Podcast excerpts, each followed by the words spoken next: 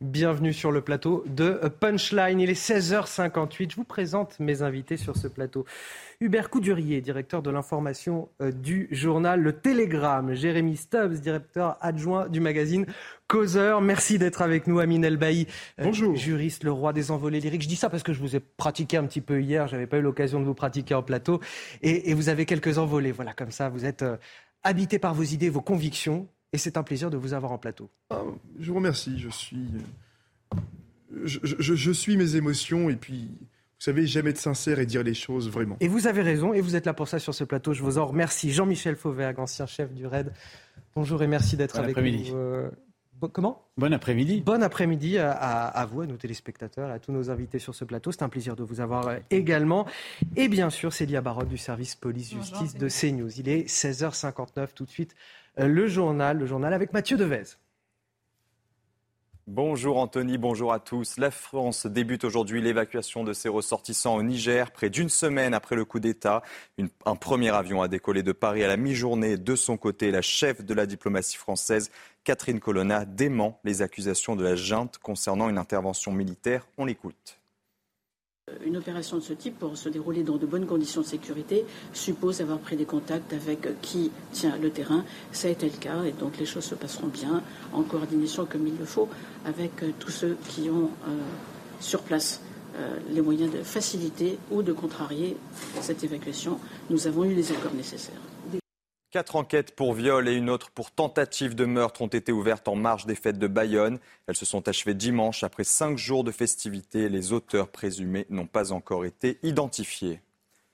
C'est un nouveau record de détenus dans les prisons françaises. Au total, selon le ministère de la Justice, 74 513 personnes étaient incarcérées dans le pays au 1er juillet. Avec ce nouveau pic, la France dépasse pour la première fois la barre des 74 000 prisonniers et les surveillants dénoncent les conditions de détention.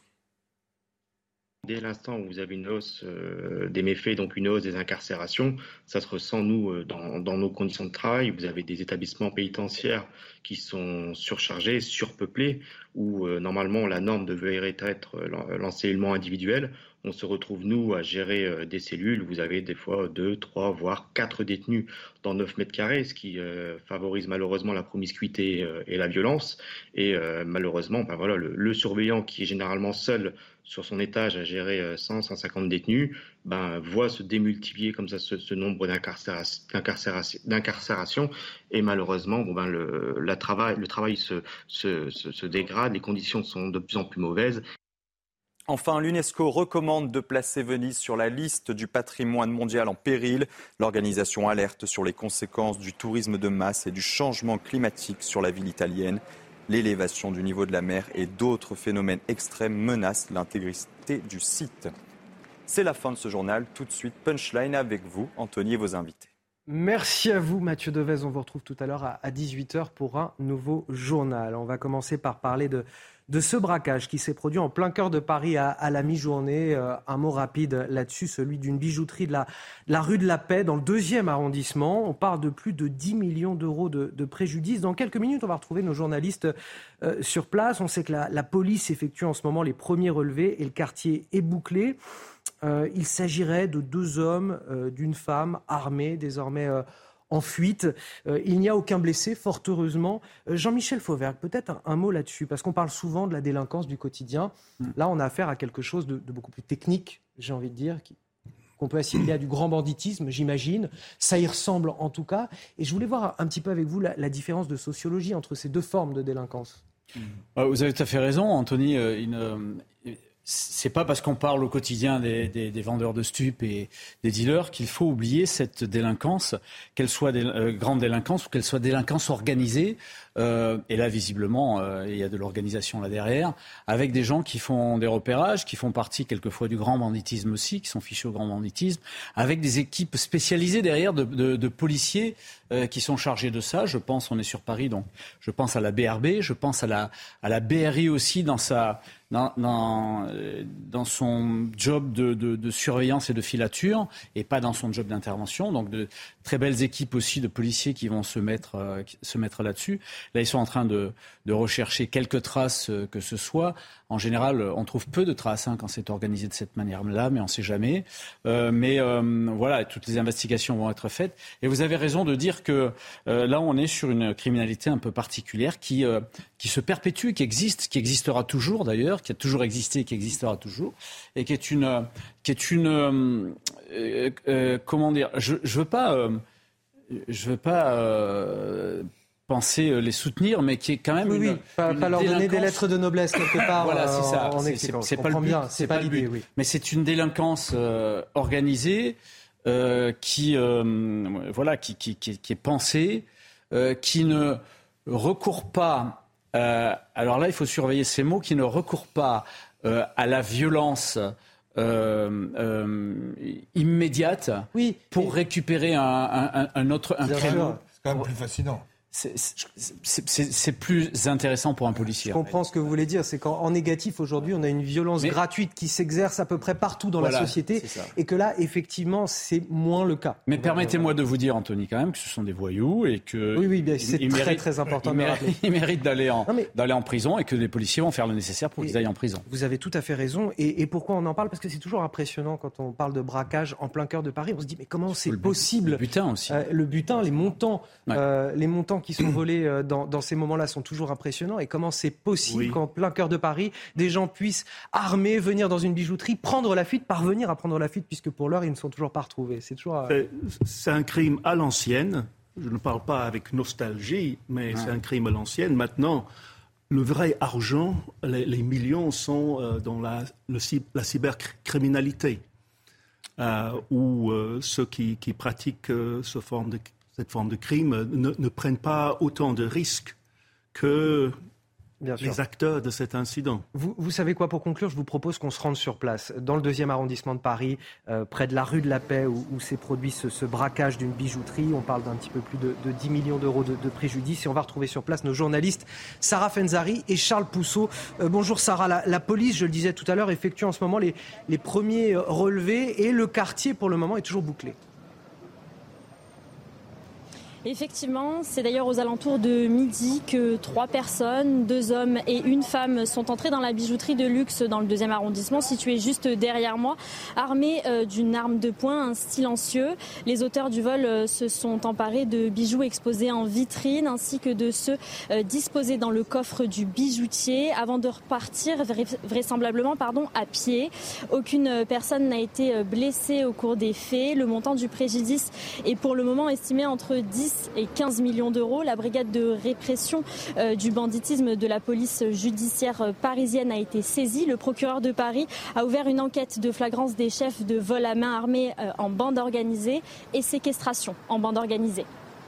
Merci à vous, euh, Sarah Fenzari. Merci également à Charles Pousseau qui est derrière la caméra. Vous vouliez conclure avec un mot quelque part? Bah, C'était un mot d'un de, de, mes amis, Joe Kerry, un grand flic, qui disait que les grands truands créent les grands flics. Et, vice-versa.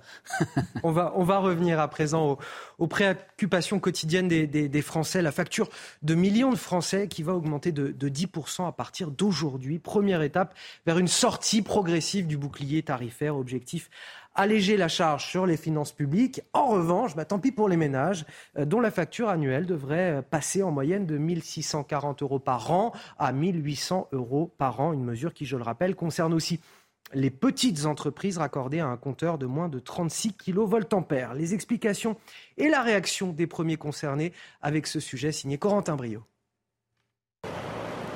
Une fin progressive du bouclier tarifaire. À partir d'aujourd'hui, le prix de l'électricité augmente de 10%. Une hausse qui s'appliquera aux ménages et aux petites entreprises. Un nouveau coup dur pour cette boulangerie nantaise. C'est comme une bonne partie des travailleurs. Hein. C'est ras-le-bol. Hein. C'est ras-le-bol, la fatigue, euh, fatigué d'être fatigué. C'est vraiment, c'est, on est à bout. Cette augmentation devrait engendrer un surcoût moyen de 160 euros par an et par ménage. Dur de suivre pour les entreprises, sans faire de répercussions sur les prix de vente déjà fait dans le passé. Et si on le recommence là, euh, je pense qu'on va perdre tous nos clients, clairement. J'en ai, un peu peur. Déjà aujourd'hui, on a perdu une grosse partie. Euh, on ne peut pas tout augmenter. Près de 22 millions de personnes vont être impactées par cette hausse de l'électricité. Amine Elbaï, je sens que vous allez être bavard euh, là-dessus. Est-ce qu'il y a une forme de renoncement, un reniement de la part de l'État? On va avoir une augmentation cette année euh, globale de, autour de 25% de la facture d'électricité. Oui, absolument. Je crois que la position du gouvernement n'est pas très claire. Euh, effectivement, c'est plus 25% d'augmentation pour les Français cette année. Et moi, j'entends aujourd'hui l'appel de ces personnes âgées qui me disent ben, nous, on a le minimum vieillesse.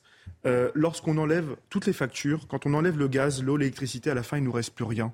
Euh, vous savez, il y a aussi quelques semaines, euh, maintenant, si ce n'est quelques mois, il y a eu la fin des tarifs réglementés sur le prix du gaz. Pourquoi je vous parle du gaz? Parce que tout cela est très lié finalement. Vous savez qu'aujourd'hui, la France appartient à un grand marché, le marché européen de l'électricité, et nous subissons aujourd'hui l'Europe. Euh, nous ne vivons pas l'Europe, nous subissons l'Europe et nous subissons également la réglementation de l'Union européenne. Qu'ont fait le Portugal et qu'ont fait l'Espagne? Ils ont obtenu des garanties et des exonérations. Ils ont plafonné euh, le coût de production de l'électricité et ils ont permis d'avoir une, électricité moins chère, moins chère aujourd'hui pour les Portugais, moins chère pour les Espagnols. Moi, ce que j'aimerais demain, c'est que les Français payent également cette électricité moins chère. Vous vous rendez compte On a demandé pendant des années à EDF de produire d'électricité. Rappelons que notre électricité est la moins chère d'Europe et la plus propre d'Europe. Cette électricité, nous l'avons vendue à perte. Et cette électricité ne profite pas aux Français. je crois qu'effectivement, Emmanuel Macron a commencé à en parler de cette question du marché de, européen de l'électricité. Alors effectivement, ce qu'il faut, Mais il faut sortir, sortir, Il faut sortir de ce marché européen de l'électricité euh, et, au, à minima obtenir des exonérations et des garanties à Bruxelles. Oui, mais c'est prévu. Euh, au 1er janvier, la sortie de l'ANRE, je ne sais plus comment ça s'appelle, un sigle. Ce qui est fou, c'est quand même la manière dont l'État a géré euh, l'industrie nucléaire, la faillite successive des, gouvernements qui font que euh, on, a une, on produit une énergie pas chère, mais pour l'étranger, mais pas pour les Français. Et donc c'est quand même le, système s'est retourné littéralement contre nous. Voilà, euh. bon, ensuite il y a des problèmes de corrosion. On n'a plus que 56 centrales qui fonctionnent. Euh, il y a 25 milliards d'investissements là dans l'industrie nucléaire pour les prochaines années, ce qui est considérable.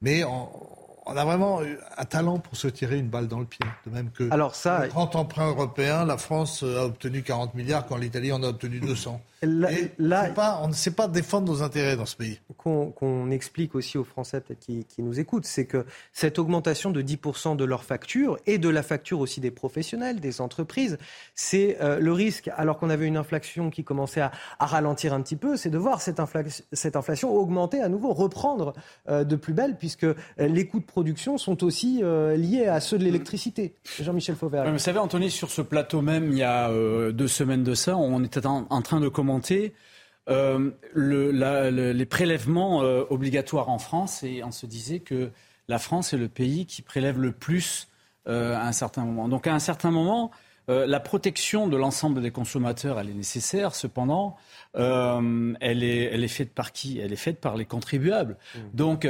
là, on est dans un espèce de serpent qui se mord un peu la queue et, la, et la protection. Et puis on est dans un pays aussi je suis désolé de vous le dire, mais on n'est pas dans un pays communiste où l'État doit tout réguler à un certain moment. Euh, non, vous nous dites que c'est normal que l'État doit finalement se désengager à un moment donné. Je vous dis qu'aujourd'hui, euh, la France est, contrairement à ce que dit Amine, et je suis désolé de te contredire là-dessus, la, la, France est un des pays qui a protégé le plus ses consommateurs et qui, malgré les hausses, va les protéger encore le plus. Et je vous dis aussi que les pays ibériques, les deux pays ibériques que vous avez cités, sont protégés effectivement par des accords particuliers qui se terminent d'ailleurs à la fin de cette année-là. Et c'est des accords particuliers euh, qui leur font payer l'électricité beaucoup plus cher que les consommateurs français, mais qui leur, qui, ils ont des accords particuliers. Pourquoi? Parce qu'ils ont respecté, eux, eux, nous on l'a pas respecté, nos engagements sur euh, l'éolien et sur le et, et, sur les énergies renouvelables. donc, du coup, euh, donc du coup, euh, ça veut dire ça veut dire que effectivement, à un certain moment, il y a des augmentations de prix. Elles sont évidemment dommageables. Elles peuvent relancer un tant soit peu, la, comme vous le disiez, euh, l'inflation, euh, mais à un certain moment, euh, et on, on, verra dans la position du gouvernement, et on le verra très rapidement aux, aux lois de finances qui vont arriver, qu'on est dans une situation où maintenant on va réduire ces aides-là pour pouvoir essayer de réduire aussi un tant soit peu notre dette. 110 milliards d'euros, un chiffre, et je vous donne la parole à Minel Bailly, c'est quand même le coût de ce bouclier tarifaire entre 2021 et 2023. Là, effectivement, le prix de l'énergie va augmenter de, de l'électricité de 25%, mais la Commission de régulation de l'énergie euh, proposait plutôt préconisait pour le gouvernement une augmentation euh, du prix de l'électricité de 75%, ce qui aurait été complètement euh, différent. Alors, Absolument. Mais c'est là où je ne suis pas d'accord avec Jean-Michel. Euh, pardonnez-moi, mais on nous avait dit qu'il y allait avoir un bouclier tarifaire et qu'on allait protéger les Français. Mais la réalité est la suivante, c'est qu'on a simplement reporté les effets de l'augmentation du prix de l'énergie sur les Français. Mmh. Plus 25%, Jean-Michel, au titre de l'année 2023. Euh, Il y aura également des augmentations en 2024 et 2025. Le prix de l'électricité va doubler d'ici à deux ans. Euh, donc, euh, sincèrement, je, crois en réalité que toutes les mesures n'ont pas été prises. Plus 160 euros, c'est l'équivalent de 13 euros par mois. Et croyez-moi, dans le bassin minier, lorsque je suis la semaine dernière parti faire mes courses à Lens, à Noyel-Godot, j'ai rencontré plusieurs personnes âgées qui vivent avec un minimum vieillesse. Elles ont travaillé pendant 40 ans. Euh, elles vivent avec 1000 euros par mois. Mais elles me l'ont dit, 13 euros par mois, c'est quoi? Ben, Elles vont renoncer à 5, voire 6 articles par, par, caddie. Vous faites bien d'en parler, parce qu'il y a les, plus fragiles, euh, les personnes en situation de précarité, les personnes âgées, protégées, elles. qui continueront, bah, dans une certaine mesure, puisque là, elles vont quand même connaître une augmentation de 10% de leur facture. Là, ça concerne euh, absolument tous les ménages. Et puis, il y a les entreprises. On parle des boulangers. Et, et là, nous sommes avec Romain Le Guaster. Bonjour. Euh, vous êtes gérant d'une entreprise de bois, Lisio, en Bretagne, si je ne me trompe pas. Merci d'être avec nous tout d'abord. Mais je voulais avoir votre témoignage parce que vous, en tant qu'entrepreneur, depuis janvier 2022, vous avez connu une augmentation exponentielle de vos factures d'électricité. Elle, est passée de, combien à combien, votre facture? Alors déjà, la, facture avait beaucoup augmenté l'année dernière, puisqu'on avait eu une augmentation de 50% de notre tarif du kilowatt. Euh, le kilowatt était passé en gros de 5 centimes à 9 centimes, donc c'est déjà une augmentation considérable. Et là, la bonne surprise, c'est que le kilowatt est passé de 9 centimes à 49 centimes. Alors quand j'entends euh, quand j'entends sur votre plateau dire que euh, l'État ne doit pas continuer à, à mettre en place un, un, bouclier tarifaire, je voudrais rappeler que ce fameux bouclier tarifaire, il permet de faire passer l'augmentation de 1000% à 400%. Donc, je ne sais pas si vous imaginez, c'est comme, si le loyer euh, que vous louez ou euh, de, l'appartement que vous louez passait de, de 500 euros à 2000 euros sans qu'on touche à votre salaire. Donc, bah, vous vous retrouveriez en très peu de temps en faillite personnelle.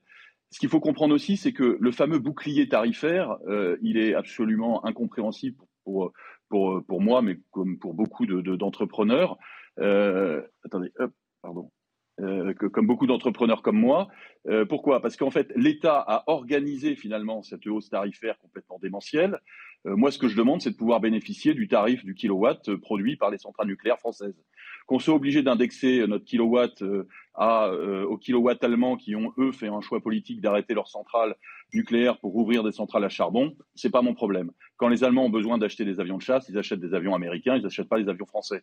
Bon, bah écoutez, pour une fois qu'on est un peu près souverain sur l'électricité, moi je demande à ce qu'on ait le tarif appliqué aux contribuables, aux contribuables et aux producteurs euh, industriels comme moi, français. Et, vous, pardonnez-moi, mais j'ai pas bien compris dans quelle proportion votre facture d'électricité a augmenté, qu'on ait vraiment une idée.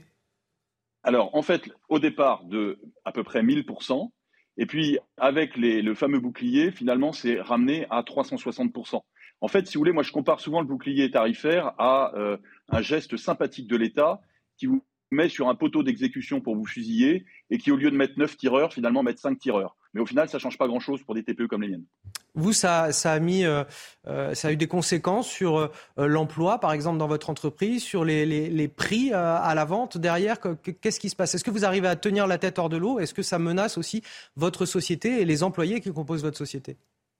Alors, ça menace mes employés, oui. J'ai donc licencié immédiatement deux personnes qui travaillaient en journée parce que maintenant, pour pouvoir essayer de produire dans des conditions qui ne soient pas catastrophiques, euh, on travaille davantage en horaire de nuit. Je ne sais pas si vous imaginez ce que ça veut dire en termes d'impact social pour mes collaborateurs. Euh, voilà, on a pourtant un carnet de commandes qui est archi plein et pour réduire la, note d'électricité, on réduit notre, euh, notre temps de production sur la journée. Donc c'est totalement aberrant. Je rappelle en plus que moi, c'est d'autant plus aberrant que je suis un producteur industriel, une TPE, hein, euh, qui produit de la bûche densifiée. C'est-à-dire que je prends des déchets de bois et je produis de la bûche densifiée. Donc je suis dans la transition énergétique, dans l'économie circulaire puisque je prends des déchets pour en faire un combustible, et en plus dans le circuit court puisque je vends à proximité de la Bretagne. L'impact également pour les consommateurs. Vous savez, moi j'ai beaucoup de consommateurs qui sont des agriculteurs à la retraite, qui viennent m'acheter euh, des palettes ou des demi-palettes de bûches densifiées avec des chèques énergie. Donc je leur dis quoi l'année prochaine? Je leur dis à partir du mois de février, bah, j'arrête, euh, enfin le chèque énergie qui vous permettait de vous chauffer tout l'hiver, là maintenant il va vous chauffer jusqu'à quand? Fin janvier? C'est très concret en fait. Hein. Tout ça parce qu'il y a eu des décisions politiques complètement absurdes qui ont été, qui ont été prises et, qui mettent euh, vraiment l'économie à plat sur des toutes petites boîtes comme la mienne. Vous, avez décidé de monter un, collectif, vous pouvez nous en parler un petit peu, le collectif énergie? Alors en fait, quand j'ai reçu ma facture au mois de mars, sachant en plus que DF nous a pas envoyé les factures sur janvier-février, à mon avis, parce qu'ils euh, n'ont pas tellement de solutions pour annoncer euh, la mauvaise nouvelle, euh, moi j'ai fait paraître, enfin j'ai expliqué ce qui m'arrivait, que c'était très très grave, dans un petit journal qui s'appelle Le Pleu Hermelais. Ça a été repris après dans le Télégramme, et puis après j'ai eu un peu de couverture médiatique qui a, qui a fait que les gens se sont un peu intéressés au problème de l'électricité dans les très petites entreprises. Et là, j'avais laissé mon numéro de téléphone et là, j'ai eu des dizaines et des dizaines d'appels. J'ai eu euh, une, une, petite dame là qui avait un commerce de proximité à Lorient qui a dû fermer depuis, euh, qui a une facture d'électricité qui est passée de 400 euros à 4000 euros par mois. Euh, elle avait deux chambres froides, pas, donc pas des grosses dépenses, mais 400 euros à 4000 euros, elle a dû fermer. J'ai un agriculteur qui est dans le Finistère qui m'a appelé, qui fait des échalotes. Lui, c'est un marché mondial. Il m'a dit, moi, 80% de ma production, je la vends en Égypte. Euh, je peux pas impacter mes prix, ou alors euh, les Égyptiens ils vont acheter des échalotes euh, au Canada ou en Inde. Donc voilà, donc lui c'est pareil, il n'a pas de solution. Donc là pour le moment, on laisse s'empiler des factures. Moi, à titre personnel, mon entreprise, j'ai ouvert une procédure de conciliation pour essayer de me faire aider par un conciliateur. mais mais on a, on a enfin la vérité, c'est qu'en fait on en est au même point, c'est-à-dire que je pense que la rentrée de septembre va être totalement catastrophique parce qu'on sera arrivé au bout du bout du bout de, la démarche amiable. Euh, Romain Le restez avec nous quelques instants. Je voudrais faire réagir un petit peu la table à votre euh, témoignage, Jean-Michel Fauvergue.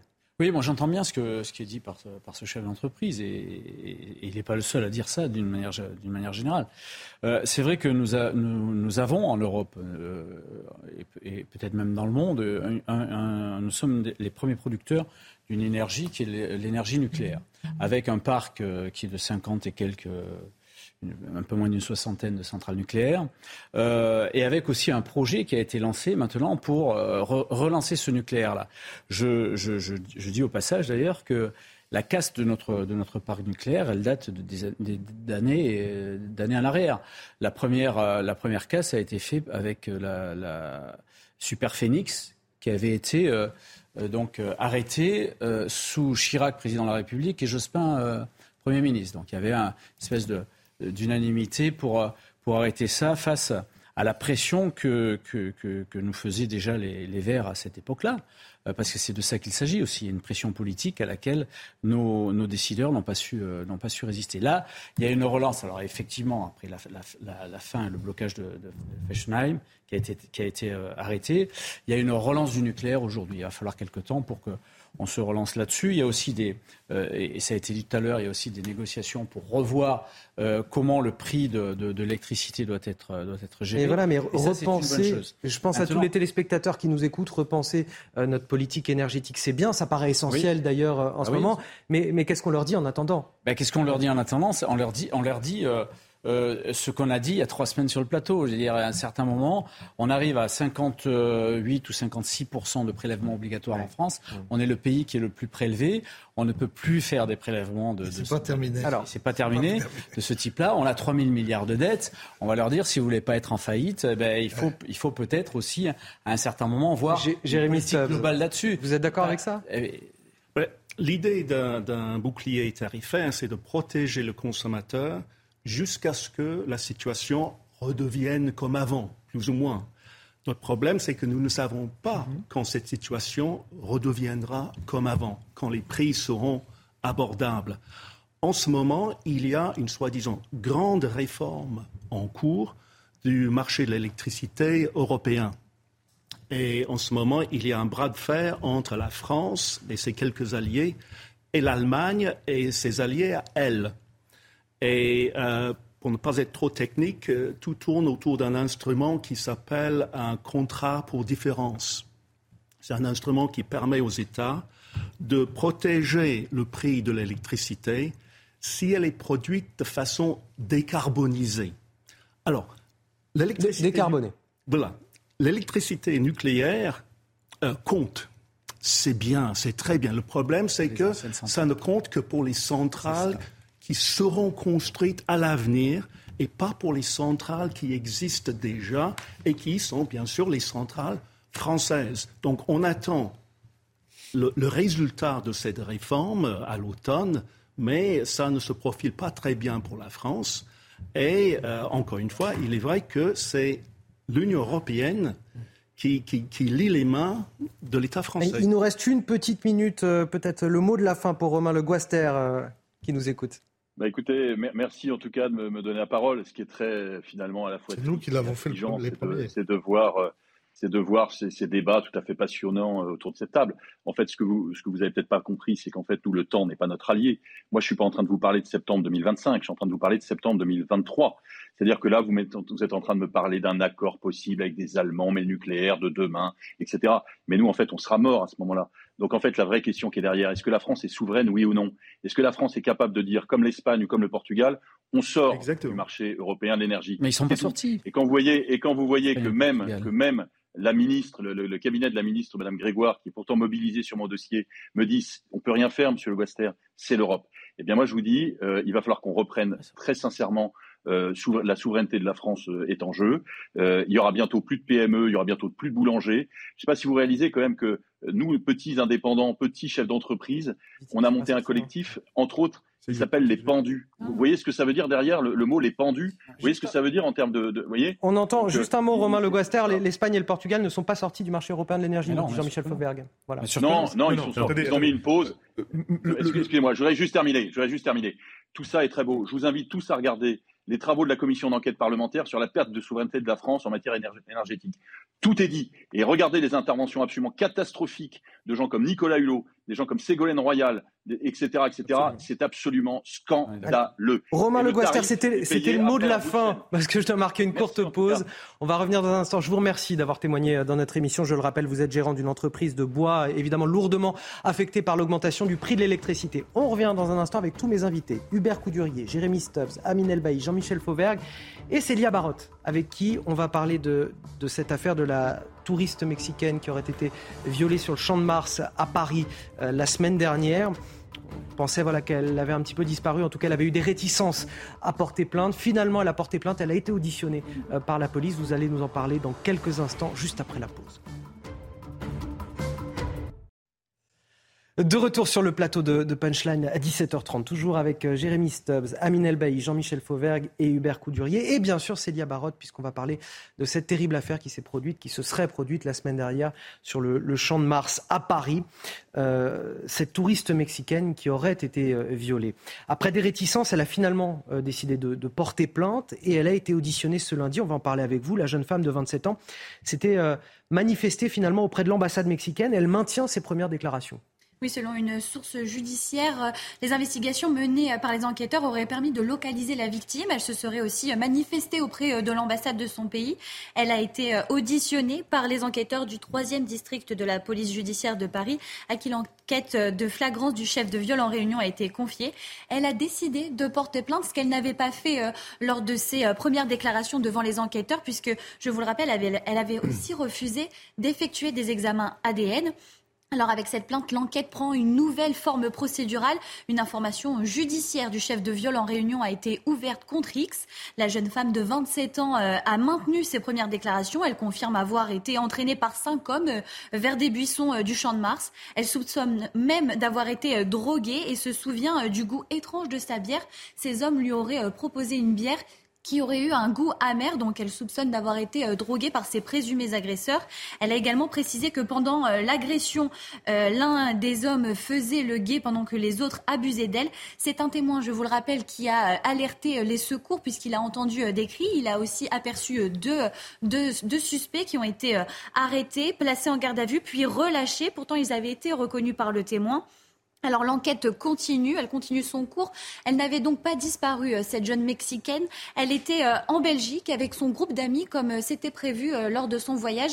Et après avoir discuté avec plusieurs enquêteurs, plusieurs sources policières, il est fréquent que lors d'événements de, de, présumés viols, les victimes aient du mal aussi à réaliser ce dont elles ont été victimes et elles ont du mal à, aussi porter plainte. Donc c'est tout un travail des enquêteurs de la, du troisième district de la police judiciaire de Paris qui a permis euh, à cette jeune femme de, témoigner euh, sur cette présumée agression.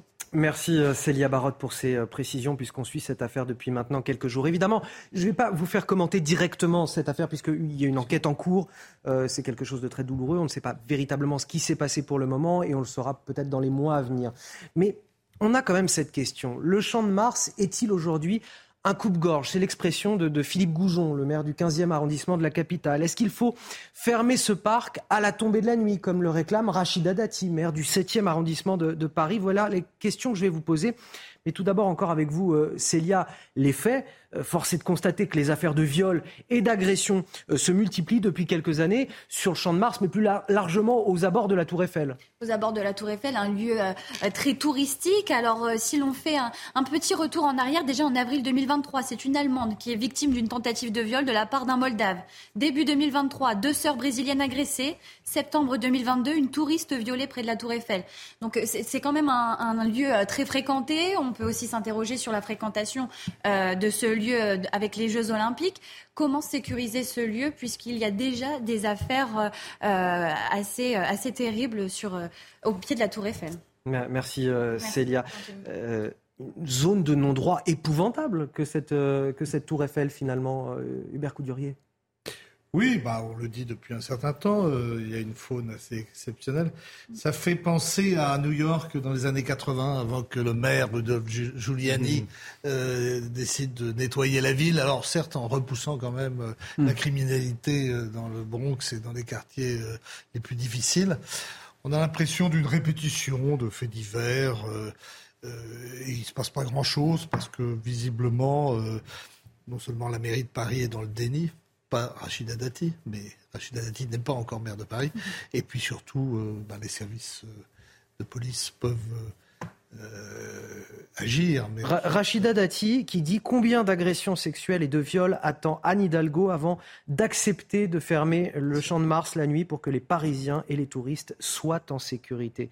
Euh, est-ce qu'il faut fermer euh, ce champ de Mars la nuit ou est-ce que c'est pas une forme de capitulation aussi quelque part de se dire bah voilà on va fermer nos parcs à, la, nuit tombée euh, parce que c'est trop dangereux? Est-ce que c'est pas contre la délinquance qu'il faut lutter avant surtout tout? la vitrine parisienne. Et c'est la vitrine parisienne, bah, c'est quand même une défaite terrible. vous avez raison de, poser cette question-là. C'est quand même assez terrible de se dire que parce qu'on a un problème, on va fermer le, on va fermer les lieux. En fait, c'est une bataille, on le sait, hein, c'est une bataille politique contre Rachida Dati et la maire de Paris, bien évidemment. Mais euh, l'une et l'autre, dans cette, euh, dans, dans, dans cette bataille-là, disent n'importe quoi d'une manière générale. Il y a une espèce de paresse euh, à dire on a un problème, donc on va fermer, on va plus y aller. Quoi. Sauf que c'est effectivement une vitrine parisienne. Et, et, en plus, il y a d'autres solutions. D'autant plus qu'il y a eu des agressions au même endroit, des viols au même endroit. et, pas grand-chose n'a été fait pour sécuriser. Alors les autres solutions, je suis désolé de le dire, mais euh, dans la loi sécurité globale que, que, que moi j'ai portée, euh, il y a la possibilité. On a créé une police municipale à Paris. La loi sécurité globale a créé la police municipale à Paris. Donc il y a la possibilité de travailler police nationale, police municipale, à faire des patrouilles communes, euh, à éclairer l'endroit, à mettre des caméras, à travailler avec la sécurité privée aussi, à, et, et, à essayer de mettre de la vidéosurveillance. mettre de la vidéosurveillance. Et après il y a un autre, il y a un autre phénomène qui se passe d'une manière, euh, manière générale, c'est qu'une fois qu'on a mis de la présence sur place, il faut une justice pour condamner. Là, on a un vrai gros problème en France. La justice, à part pour les, dernières émeutes où je reconnais que ça a bien condamné et ça a plutôt bien marché, eh bien, on a du mal à condamner et du mal, une fois qu'on a condamné, à faire exécuter les peines euh, qu'on a condamnées. Je voudrais juste, avant de laisser la parole, euh, réagir sur l'absence de plainte. Ça, c'est terrible, une absence de plainte, parce que on l'a vu, c'est pour ça que je voudrais réagir en tant qu'ancien flic, d'une manière générale. Il faut toujours déposer plainte parce que ça permet euh, d'abord d'avoir les premiers éléments, ensuite de faire des prélèvements. On a besoin de prélèvements ADN. Et puis, ces deux, ces deux personnes qui ont été mises en garde à vue et qui sont reparties, euh, ils, auraient pu être soit mis en cause directement, soit euh, euh, mis hors d'état de, cause mmh, mmh. définitivement. Donc ça, ça, il faut le faire. Ce qui est euh, terrible, c'est que bien souvent, les, premières victimes de tout ça sur le champ de Mars, qui euh, à l'étranger ou, dans les séries, euh, je pense à Emily in Paris sur Netflix par exemple, sont présentées comme des lieux idylliques de la capitale. Les touristes se font littéralement avoir parce qu'en vrai, les Parisiens savent très bien qu'il ne faut pas se rendre sur ces lieux-là le soir. C'est les touristes qui se retrouvent piégés, ne sachant pas que ces lieux sont beaucoup trop dangereux. Absolument, Anthony. il faut effectivement garantir la sécurité, remettre de l'ordre, mais aussi respecter le charme de Paris, euh, respecter aussi la beauté euh, de ces monuments. Qu'est-ce qu'il faut pour la ville de Paris? Jean-Michel Fauvergue, qui est euh, ancien patron du RAID, l'a porté lorsqu'il était député, une loi de sécurité globale. On a permis à la ville de Paris de s'équiper d'une police municipale. Mais le problème est le même c'est que la ville de Paris refuse, par exemple, d'armer la police municipale. Il y a même peut-être et de dédier une brigade spécialisée aussi pour le Champ de Mars. Il, y a même la nuit un problème de présence policière, mm. un problème d'effectif. Il y a un autre problème, c'est celui des caméras de vidéosurveillance. Il y en a beaucoup trop peu sur le Champ de Mars. Et au-delà du Champ de Mars, moi je veux peut-être avoir une vision peut-être plus globale sur la ville de Paris parce que vous savez qu'on va accueillir les Jeux Olympiques à Paris. Ah oui. Le véritable problème dans les gares, dans les grands monuments, c'est aussi la forte euh, concentration de délinquants, de profils qui sont connus des services de police. Et les policiers vous disent la même chose. Je crois qu'on est en train, en fait, de passer à côté du problème. Le véritable problème, c'est que vous avez aussi euh, des étrangers qui sont connus des services de police, qui font l'objet d'obligations de quitter le territoire français, et ces OQTF ne sont pas appliqués. Le problème, il est aussi national. Il faut quand même que notre ministre euh, se rendre compte que le monde nous regarde. Il faut appliquer ces OQTF et en particulier les obligations de quitter le territoire français à l'encontre d'individus qui représentent, qui représentent une menace grave pour l'ordre public. Voilà, je, tiens simplement à le dire.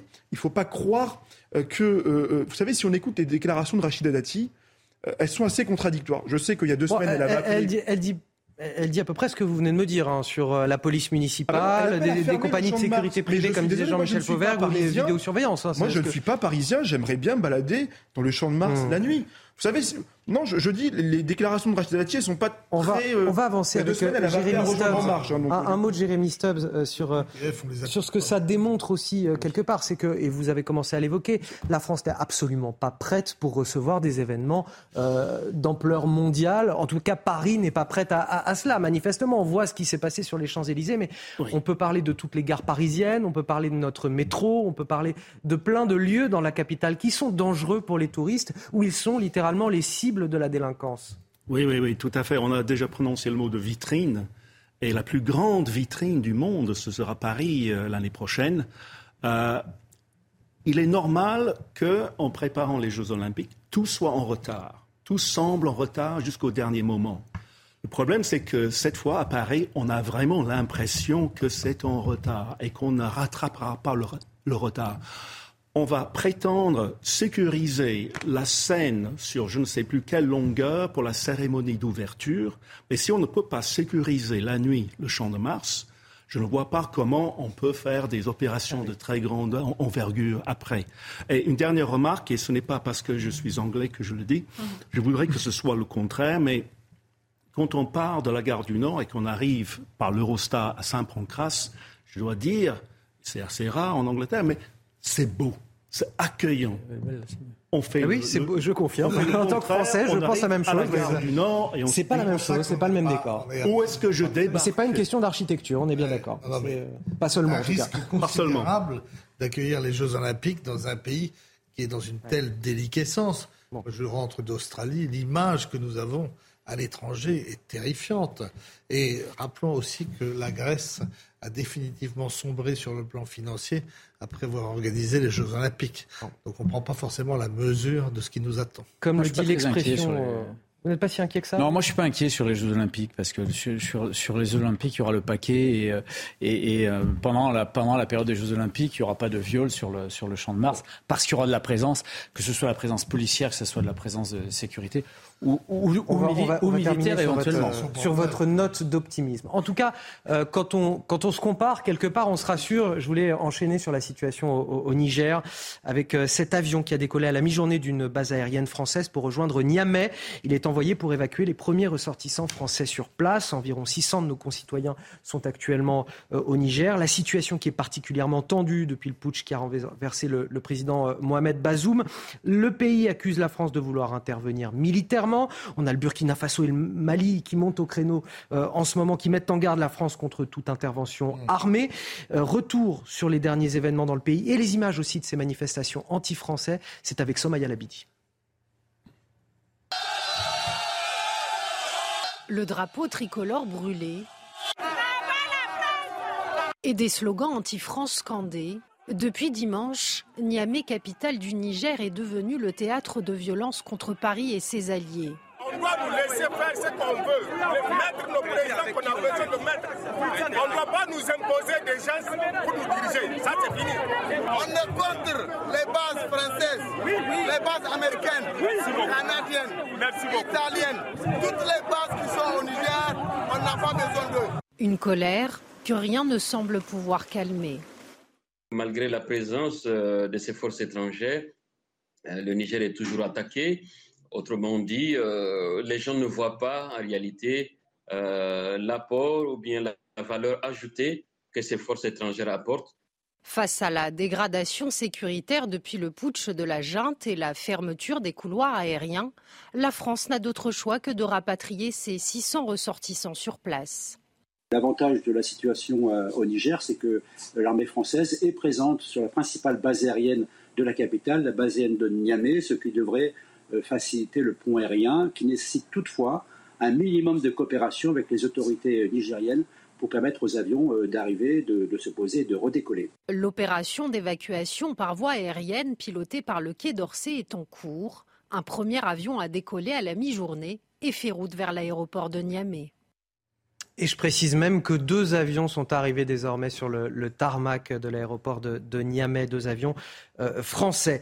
Nous sommes avec Myriam Benrad. Bonjour, merci d'être euh, avec nous. Je vous ai fait un petit peu attendre tout à l'heure. Vous êtes professeur en relations internationales à l'université Schiller à Paris, auteur de ce livre euh, L'État islamique est-il défait? Merci d'être avec nous aujourd'hui. Concrètement, cette décision de faire évacuer les Français qui, qui le souhaitent sur place, qu'est-ce qu'elle nous dit de la situation dans le pays? Est-ce que, est que ça s'envenime? Bah, je dirais qu'on on a une lame de fond. Hein. C'est, vrai que c'est particulièrement violent ce à quoi on assiste. En même temps, on a une lame de fond, euh, un, sentiment anti-français très fort qui s'est développé euh, dans un certain nombre de pays d'Afrique de l'Ouest, évidemment au Mali, euh, dans la bande sahélienne plus largement, au Burkina Faso. D'ailleurs, ces deux pays, sans surprise, apportent leur soutien au putsch militaire qui s'est produit au Niger. Et euh, je dirais que c'est une lame de fond qui, euh, est, euh, ressentie à la fois au niveau des autorités, hein, du, paysage politique, mais aussi très fortement, on le voit à travers ces manifestations, parmi les populations.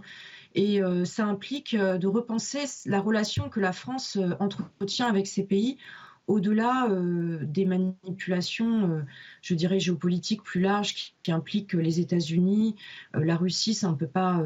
Alors, justement, j'allais vous poser la question cette haine profonde de la France, est-ce que quelque part, elle n'est pas aussi cette colère instrumentalisée par d'autres en sous-main? Évidemment, je pense à, la Russie, mais comme certainement beaucoup de téléspectateurs. Mais vous, quelle est votre analyse là-dessus? Oui, elle est instrumentalisée, mais d'ailleurs pas seulement par les Russes. Hein. On a une espèce de retour euh, de la guerre froide en fait sur le continent euh, africain, euh, une guerre froide qui oppose très clairement les États-Unis à la Russie, ce qu'on a connu à une autre époque. Hein, au moment de la décolonisation. Donc là, on a une espèce de, de bis repetita historique, puisqu'on voit évidemment Bon, là, c'est particulièrement violent aussi parce qu'on a eu des interventions militaires contre lesquelles les populations ont fini par se, retourner. Je parle bien des populations civiles parce que je pense que, encore une fois, c'est un sentiment anti-français qui n'est pas seulement celui de ces euh, juntes militaires qui prennent le pouvoir et qui font un certain nombre de déclarations incendiaires, c'est aussi un sentiment euh, très très, très prononcé parmi les civils. Et quand même, j'aimerais dire une chose, on a des références faites à, l'intervention en Libye qui aurait en quelque sorte ouvert la boîte de Pandore au terrorisme djihadiste dans toute cette région, puisque comme vous le savez, c'est vrai qu'on a eu un déplacement depuis l'Afrique euh, du Nord, euh, l'Algérie qui avait été touchée dans les années 90 euh, de plein fouet vers la bande sahélienne et puis après maintenant au-delà dans tout le toute l'Afrique en fait, et puis surtout dans l'Afrique de l'Ouest, dans les États d'Afrique de l'Ouest. Et il y a cette, cette perception chez les Africains que c'est finalement aussi la création, que ce monstre djihadiste est la création des Occidentaux, et que tous les partenaires à leur côté qui s'opposeront à ces mêmes Occidentaux seront euh, les bienvenus. C'est d'ailleurs ce qui a fait, euh, bien entendu, euh, la force des Russes dans leur entreprise de subversion sur le continent. Et, alors, justement, la menace djihadiste, c'est ce qui inquiète aussi beaucoup de, téléspectateurs français qui peuvent regarder notre émission. Là, le Niger, c'est le troisième pays, là, déjà depuis 2020, à, connaître un, coup d'État. Il y a eu le Mali, le Burkina Faso. Est-ce que ça rend ces pays aujourd'hui plus poreux au djihadisme, à l'influence des groupes djihadistes? Et est-ce qu'ils peuvent un jour au, vu de ces coups d'État euh, militaires, euh, être euh, la cible et, finalement tomber et devenir des, califats, par exemple? Non, je ne crois pas parce que ce n'est pas non plus, si vous voulez, le contexte africain n'est pas le même que celui qu'on a connu au Moyen-Orient. Alors, il y a des effets, euh, il est vrai, de transnationalisation de la menace, puisque les euh, mouvances djihadistes sont très actives, on le sait, dans les espaces frontaliers et euh, ont réussi à africaniser leur cause, mais pas au point, à mon avis, où on, verra ce qui s'est produit entre 2014 et 2015-2016 en Irak et en Syrie. Ça, c'est quand même très peu probable, parce que ces mêmes mouvances djihadistes sont très divisées elles-mêmes. Mais euh, pour revenir à la question des jantes militaires, il y a quand même cette conviction chez, chez ces militaires aujourd'hui que euh, la France, sous couvert d'une intervention militaire qui visait ces mêmes djihadistes, a plutôt euh, fait le lit d'une expansion de cette menace et qu'il faut donc reprendre la main à travers ces, euh, ces affirmations souverainistes extrêmement euh, violentes, autoritaires, répressives. Mais on voit que les populations civiles suivent hein, dans ces pays, enfin en tout cas une partie importante. Donc ce sera très compliqué, si vous voulez, de justifier une intervention militaire contre les putschistes. D'ailleurs, on ne l'a pas vu ni au Mali ni au Burkina Faso. Ben, je voudrais justement qu'on écoute euh, euh, le témoignage de quelques habitants de, Niamey euh, et je vous propose de les écouter et, de commenter justement leur réaction. On va les entendre dans un instant. Alors, est-ce que c'est bon en régie ou je poursuis mon tour de table? C'est parti, vous pouvez les entendre. Le politique français n'a vraiment aucune raison de rapatrier, sa population eh, sur, la, sur la France. Parce que eh, j'ose vous dire que nous vivons eh, d'une façon symbiose avec cette population française vivant au Niger. Le peuple nigérien a pris conscience par rapport à ses voisins. On a vu l'exemple du Mali et du Burkina. Donc nous aussi, on va emboîter les pas comme eux. La France n'a qu'à quitter. Voilà, il nous reste quelques minutes pour faire un, tour de table. Je vous remercie, euh, Myriam Benrad, professeure en relations internationales à l'Université Schiller à, Paris, d'avoir accepté de, nous éclairer un petit peu sur la situation. Euh, vous, justement, autour de la table, comment vous interprétez euh, cette situation sur place? D'abord, la première chose, c'est effectivement de sécuriser nos ressortissants. C'est ce qui s'est toujours fait par le passé, que ce soit lors des émeutes de Port-Gentil au Gabon, les émeutes de Côte d'Ivoire. Jacques Chirac avait fait donner les hélicoptères contre le pont où les insurgés voulaient rejoindre les ressortissants qui s'étaient réfugiés. Mais c'est vrai que traditionnellement, la France avait une délégation des États-Unis pendant la guerre froide et que euh, sur le continent noir et que par ailleurs nos, forces armées ont toujours aimé ce champ de manœuvre qu'est l'Afrique. Aujourd'hui, on pense qu'on est quand même sans doute resté un peu trop longtemps. Hmm. Après l'opération Serval puis Barkhane, on aurait dû se replier. C'est ce qu'a euh, raté finalement Emmanuel Macron il faudrait un dispositif qui soit moins voyant et mm. peut-être plus réactif. C'est un problème de redéploiement. Mais euh, le temps nous donnera raison parce que déjà, euh, il y a des doutes euh, compte tenu des échecs militaires de la Russie en Ukraine. Et Là, on voit des manifestations qui sont quand même assez circonscrites à, à, quelques milliers de, jeunes. Mais qui toutefois inquiètent pour les ressortissants français sur place. Tout à fait, mais c'est pour ça que c'est le rôle de l'armée française, et là, en l'occurrence, sur place. On a, euh, si je ne me trompe pas, 1500 soldats français euh, sur place. Euh, s'ils venaient à, à, quitter le pays, que reste Reste-t-il encore de l'armée française dans le Sahel? On est encore. Il y a le Tchad aussi. Hein. Oui, je crois qu'on n'en est pas encore. D'abord, on n'en est pas encore là, euh, et ensuite, effectivement, il y a une, forte présence au Tchad. Il n'y a pas que des, il y a, pas que des, Français en, euh, au Niger. vous avez aussi un contingent américain, 1000 soldats, avec des intérêts américains qui sont importants. Et ça, ça change la donne par rapport au Mali, par rapport à au Burkina Faso, par rapport à la Guinée aussi. Euh, et, la donne est importante. Et vous avez la CDAO aussi qui vient, qui a, qui a réagi et ça aussi, ça change la donne parce que euh, au départ, sur euh, le, en particulier le, scénario euh, du Mali, ça n'était pas le cas. Donc aujourd'hui, on a une situation un peu bizarre avec une forte présence de Français d'Américains, d'Européens qui, ont, investi aussi, en particulier les Allemands, les Italiens aussi. Et, donc on est dans une situation un peu particulière d'attentisme. On va voir, ce qui se passe réellement. Quant aux menaces. Euh, du Mali. Euh, moi, j'ai vécu trois ans au Mali. Je fais la coopération euh, au niveau policier au Mali pour les avoir fréquentés souvent et pour avoir vu comment l'armée malienne s'est débandée quand les, djihadistes venaient sur, Bamako. Je pense qu'il n'y a, pas, trop d'inquiétude de, ce point de vue-là, d'une manière générale. Mais c'est quand même triste. Ce qu'il y a de triste, moi, et, je, pense qu'il faut le relever, c'est ces évolutions au niveau de l'Afrique les pays africains. Ça fait depuis les années 60 qu'ils sont en indépendance. Euh, on n'arrive pas euh, à, créer dans certains pays des démocraties stables euh, qui, qui, font que ça empêche un peu ces coups d'État et on arrive à quelque chose de, de, très stable. Récemment, on a eu une, espèce de... le, Sénégal bouge un peu. le, président du Sénégal actuel a renoncé à trafiquer la Constitution pour se représenter. C'est plutôt une bonne chose. Mais euh, peu, de, choses, stables. C'est peut-être pour ça que la CDAO euh, a envie, elle aussi, d'intervenir pour stabiliser un peu cette situation. On va marquer une courte pause. Euh, je vous redonnerai la parole après à Amine El on revient dans un instant. On évoquera la situation de la ville de Laem Malherbe dans le département de l'Eure. C'est là où a été tué Enzo, 15 ans, par un autre adolescent de 15 ans. Là aussi, le, choc des proches, vous allez entendre leurs témoignages. On a envoyé nos reporters sur place. De, ceux qui l'ont vu mourir, il y a aussi la colère, celle euh, d'être ignoré par les, par les pouvoirs publics. On va y revenir dans un instant, juste après la pause. 17h59 de retour dans Punchline sur ce plateau d'expertise. On retrouve Hubert Coudurier, directeur de l'information du journal Le Télégramme. On retrouve Jérémy Stubbs, directeur adjoint du magazine Causeur, Amine Elbaï, juriste, et Jean-Michel Fauvergue, ancien chef du RAID. Bien sûr, il y a également Mathieu Deves. Pour toute l'actualité, voici votre journal de 18h. 10 à 15 millions d'euros de bijoux ont été dérobés à Paris lors d'un braquage. La bijouterie Piaget a été prise pour cible par trois braqueurs. C'était aux alentours de midi. Elle se situe rue de la Paix, en plein cœur de Paris, où l'on retrouve tout de suite Sarah Fenzari. Bonjour Sarah. Alors selon une source policière, aucune personne n'a été blessée et la police vient d'ailleurs de quitter les lieux.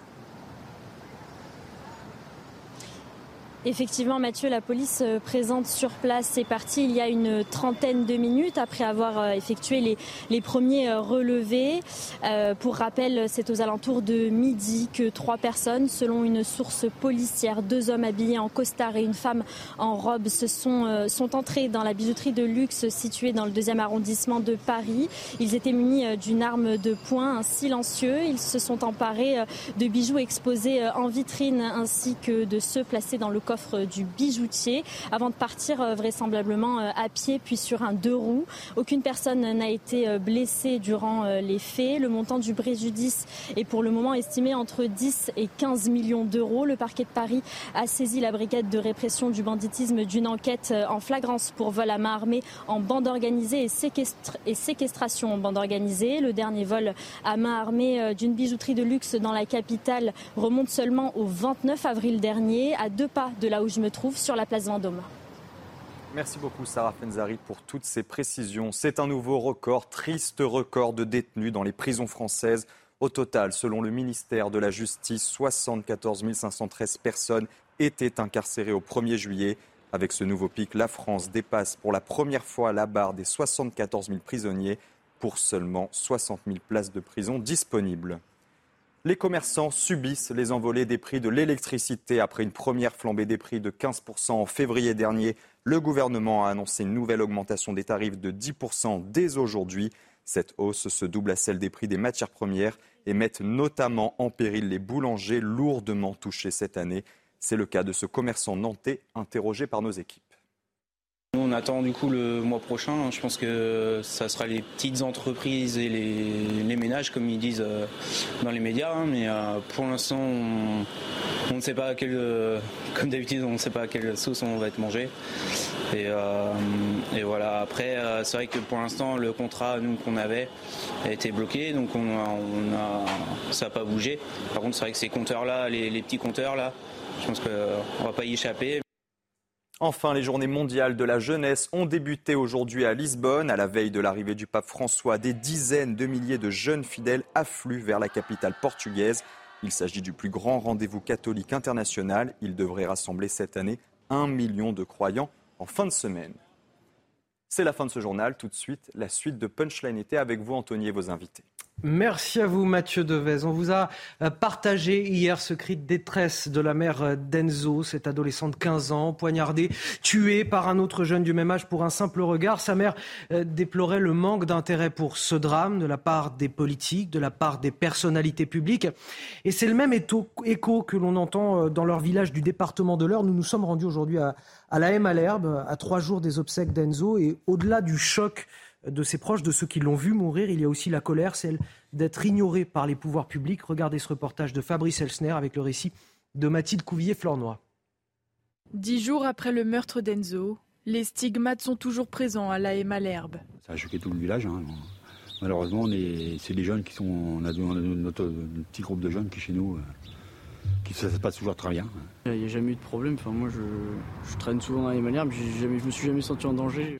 Et l'émotion aussi. Cette amie d'Enzo, mort dans ses bras, témoigne de la scène d'horreur qu'elle a vécue. Je m'en souviens que je marche vers lui, il me regarde en tournant la tête et il me dit Camille, je vais pas tenir. Et cette phrase, j'ai compris ce qu'il voulait dire parce qu'il était, il avait perdu mais tout son sang en, rien de temps.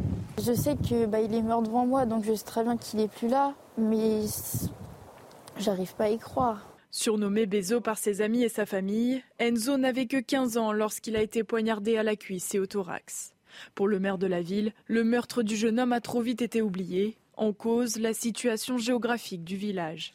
On peut dire qu'on est euh, délaissé, effectivement. Si ça avait été euh, dans une grande ville, sans doute qu'on en aurait parlé beaucoup plus. Je sais que la maman aurait voulu un soutien de la part de l'État, ne serait-ce que coup de téléphone, un appel. Une pétition pour une justice exemplaire à destination du garde des Sceaux a été lancée. Elle a déjà recueilli plus de 25 000 signatures. C'est quoi une justice exemplaire pour Enzo? C'est ce qu'on entend dans, ce reportage. Que doit-on attendre de la justice? Des sanctions plus lourdes? Euh, La levée de l'excuse de minorité? Non. Vous savez, il y a la justice judiciaire. Elle est libre, elle est indépendante. Il y aura une enquête judiciaire et nous respecterons le temps de l'enquête. Il y a aussi le temps du deuil. Moi, je veux saluer la dignité, le courage de la mère d'Enzo, qui, euh, à travers son appel, ne veut pas seulement rendre hommage à son fils. C'est un appel du cœur, c'est un arrachement dans lequel euh, la mère d'Enzo vous dit Mais moi aussi j'existe. Hmm. Moi aussi j'existe.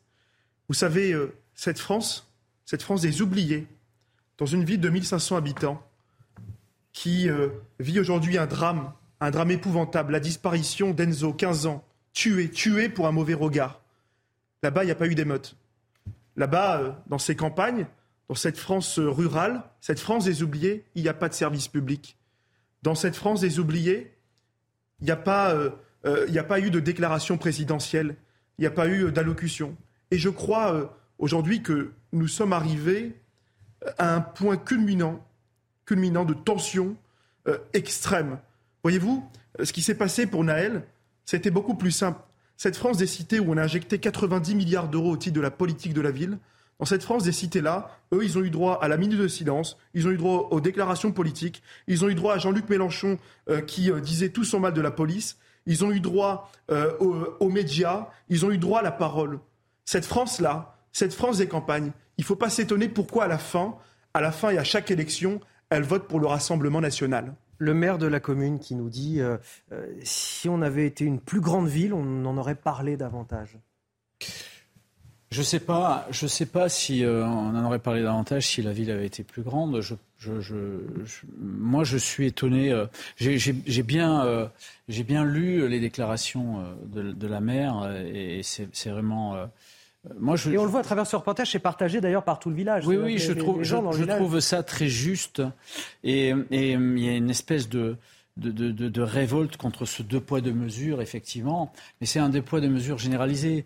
On peut parler aussi, par exemple, de ceux qui représentent un peu la jeunesse dans notre pays au travers du sport, au travers des, acteurs, etc. On n'a pas eu les, mêmes déclarations. Euh, les, les, joueurs de foot ne se sont pas précipités pour dire euh, voilà, le petit, le petit Enzo a été. Euh, il, y a, des victimes qui valent plus que d'autres. policier quand même. A été. Oui, alors. Il y a des victimes qui valent plus que d'autres. Bah, je, pour certains. moi, moi, je le, moi, je le dis pas comme ça, et, et moi, ça va à l'encontre de tout ce que de tout ce que j'ai pratiqué pendant 40 ans de, de police, où, où tout, tout, le monde était, euh, toutes les victimes euh, se valaient, il fallait leur apporter euh, tout notre soutien. Donc, mais visiblement, la, la, la, mère, elle le ressent comme ça, et c'est très, et, et, voilà, et, et, ça se voit. En fait, ça se voit. Il y a deux poids deux mesures, et, ça se voit trop. Euh, mais je voulais vous rajouter une chose. Moi, je, pense que dans ce, meurtre-là, euh, comme bien souvent, euh, il y, a deux choses qui, manquent. D'abord, le, coefficient intellectuel de, de, de, des gens qui pratiquent ça. Euh, des jeunes qui pratiquent ça et des gens qui C'est-à-dire qui commettent ces... Euh, ouais, le leur coefficient intellectuel est défaillant et leur coefficient émotionnel est encore plus défaillant. C'est-à-dire que... Oui, mais alors là, c'est un petit peu compliqué parce que si on commence à, évaluer le quotient intellectuel des délinquants... ils, ils, ne peuvent se maîtriser ni par la raison ni par le cœur. Ni par la raison ni par le cœur. Et on a un vrai gros problème de gens qui sont complètement laissés à l'abandon dans ce domaine-là et qu'il faut euh, reprendre en compte pour les, refaçonner euh, à, minima, sur l'affect. L'affect. Est-ce que c'est pas plus symbolique quelque part, et j'en reviens à ce que disait Amin El Bailly, de, territoires ruraux qui sont abandonnés par les services publics, par les pouvoirs publics de manière générale, et, voilà, dans des faits divers aussi dramatiques que celui-ci, justement, qui, qui relèvent un petit peu cette situation qui explique, qui montre. Je trouve ça complètement délirant comme interprétation. Euh, c'est toujours dramatique, hein, ce genre de fait divers. Euh, on peut s'interroger sur euh, les raisons du passage à l'acte. Est-ce qu'aujourd'hui il y en a plus qu'avant? Est-ce qu'il y a plus de, d'enfants qui devraient être psychiatrisés qui ne le sont pas parce qu'on manque d'effectifs? Ok, maintenant, mettre sur le même plan la mort du petit Naël par, tué par un policier, et le fait que, enfin, je sais bien qu'Andy Warhol disait tout le monde a le droit à un quart d'heure de notoriété dans sa vie, mais euh, en être à revendiquer et à mettre en avant l'abandon effectivement réel des communes rurales et le fait qu'on ait moins parlé de la mort de cet enfant, et d'ailleurs en plus c'est même pas vrai puisqu'on en parle autant, euh, je trouve ça quand même un peu... Je trouve qu'il y a une, déviation du, du, du, bon sens et qu'on met des choses sur le même plan alors qu'elles n'ont rien à voir. Allez, on va marquer une courte pause. On va revenir dans un instant. On sera avec Daniel Barbe, maire PS de Blasimont et président euh, de l'Association des maires de France de, Gironde. Euh, vous êtes avec nous parce qu'on va, on va se poser cette question sur ce plateau. Faut-il augmenter le salaire de nos élus? C'est en tout cas euh, ce que dit Patrick Martin, le nouveau patron du MEDEF. Et on commente ça avec vous dans quelques instants. À tout de suite. Punchline avec Hubert Coudurier, Jérémy Stubbs, Amine Elbaï et Jean-Michel Fauvergue. On va désormais euh, parler du nouveau patron du MEDEF, Patrick Martin, qui estime que les élus politiques français ne sont pas assez bien payés, pas assez bien payés au regard de leur charge de travail, au regard de leur exposition médiatique, au regard des risques réputationnels et judiciaires qu'ils encourent. Il faut savoir attirer les talents, nous dit-il dans une interview accordée à la presse régionale. Alors, est-ce que vous êtes de cet avis sur ce plateau? Est-ce qu'il faut augmenter les salaires de nos élus pour euh, éviter de les voir euh, fuiter dans le, privé? Je vous propose tout d'abord de regarder ce reportage d'Antoine Durand avec le récit de Solène Boulan. Les personnalités politiques françaises sont-elles trop peu payées? En France, ces données sont publiques. La Première ministre et le Président de la République ont quasiment le même salaire, avec respectivement 15 971 euros et 15 200 euros bruts mensuels. Viennent ensuite les ministres, avec 10 647 euros bruts par mois, puis les députés, dont le salaire est de 7 605,70 euros. À plus petite échelle, les maires des villages sont moins bien payés que ceux des villes. 1026,51 euros bruts pour le maire d'un village de moins de 500 habitants, 3622,97 euros pour une ville entre 20 000 et 49 999 habitants. Pour les villes de plus de 100 000 habitants, c'est 5 837,01 euros. Et vous Pensez-vous que la rémunération des élus doit augmenter compte tenu de leur charge de travail? Nous vous avons posé la question et les avis sont mitigés. C'est peut-être pas le moment. Je pense, vu la situation dans le pays, euh, je pense qu'il faudrait attendre un petit peu que ça se calme. Je pense qu'ils gagnent déjà quand même pas mal. Les choses augmentent tous les jours, donc surtout après la pandémie, et je trouve que c'est plus ou moins justifié par rapport au travail. Hein. Si les choses augmentent par rapport aux ménages, je pense que ceux aussi sont aussi des salariés. Au contraire, je pense que ce serait intéressant de euh, le baisser pour commencer et euh, de redistribuer cet argent euh, dans des fonds publics pour d'autres causes. À Nantes, les élus ont vu leur salaire augmenter en juin dernier pour la première fois depuis 30 ans. Et nous sommes en direct avec Daniel Barbe. Bonjour, vous êtes le maire socialiste de, Blasimont, président de, l'Association des maires de France de Gironde. Merci d'être euh, avec moi euh, aujourd'hui. Alors, à votre avis, euh, est-ce qu'il faut augmenter le salaire des élus et surtout ceux des petites communes? Je crois savoir que vous, vous, vous êtes le maire justement d'une toute petite commune, il me semble. D'abord, bonjour à, toutes et tous. Oui, alors, pour remettre juste en place, je suis président de l'association des maires ruraux de Gironde. Merci, euh, je n'avais pas la bonne information, je vous remercie. 5000 habitants. Merci de le préciser, effectivement, l'association des maires ruraux, et ça prend tout son sens. Alors justement, vous êtes maire d'une toute petite commune. Est-ce que vous avez le sentiment aujourd'hui qu'il faut augmenter euh, les salaires au risque de voir les gens de, des différentes communes, en 2026 par exemple, ne plus vouloir s'engager dans ce type de mission? Écoutez, oui, il y, a un risque. Alors, il y a un risque d'abord euh, il faut se rappeler juste une chose et reconstitualiser pardon, le, message qu'on veut faire passer. D'abord parce que le président de la République et le gouvernement n'arrêtent pas de parler du binôme préfet-maire. Quand vous avez euh, parlé de ce binôme-là et que vous savez obligatoirement que nous sommes le premier représentant de la République, premier représentant de proximité, je vous entendais tout à l'heure dans le débat précédent dire que l'on était des oubliés. Oui, les services publics sont loin de nous. Et donc, systématiquement, nos administrés viennent nous voir pour tout. Nous sommes la première assistante sociale. Nous pouvons nous retrouver face à un problème de voisinage, et ça arrive assez régulièrement. Nous pouvons nous retrouver face à des, dossiers à monter pour avoir des aides par nos partenaires financiers, des, dossiers qui sont importants, qui sont bousculants certaines fois. Donc je dis qu'aujourd'hui, un collègue, moi en particulier, mais je pourrais parler aussi d'autres collègues dans des communes plus petites, c'est un tiers-temps, voire, voire un mi-temps dans sa commune. Et, bien entendu, si euh, on, a une, activité professionnelle à côté, eh bien ça devient excessivement compliqué. Et, donc, euh, eh ben, il faut faire des choix. Et en plus, la vie euh, personnelle en prend un coup, la vie familiale. Donc, il va falloir peut-être un moment aider attention, je dis bien aider pas sur le budget communal, je dis bien que dans ces petites communes, la nation doit aider et doit amener euh, une, manne financière un peu, plus importante que ce qui est amené à l'heure actuelle pour nous aider à justement mieux rémunérer les élus et les élus qui sont, je le rappelle, la première proximité de la République.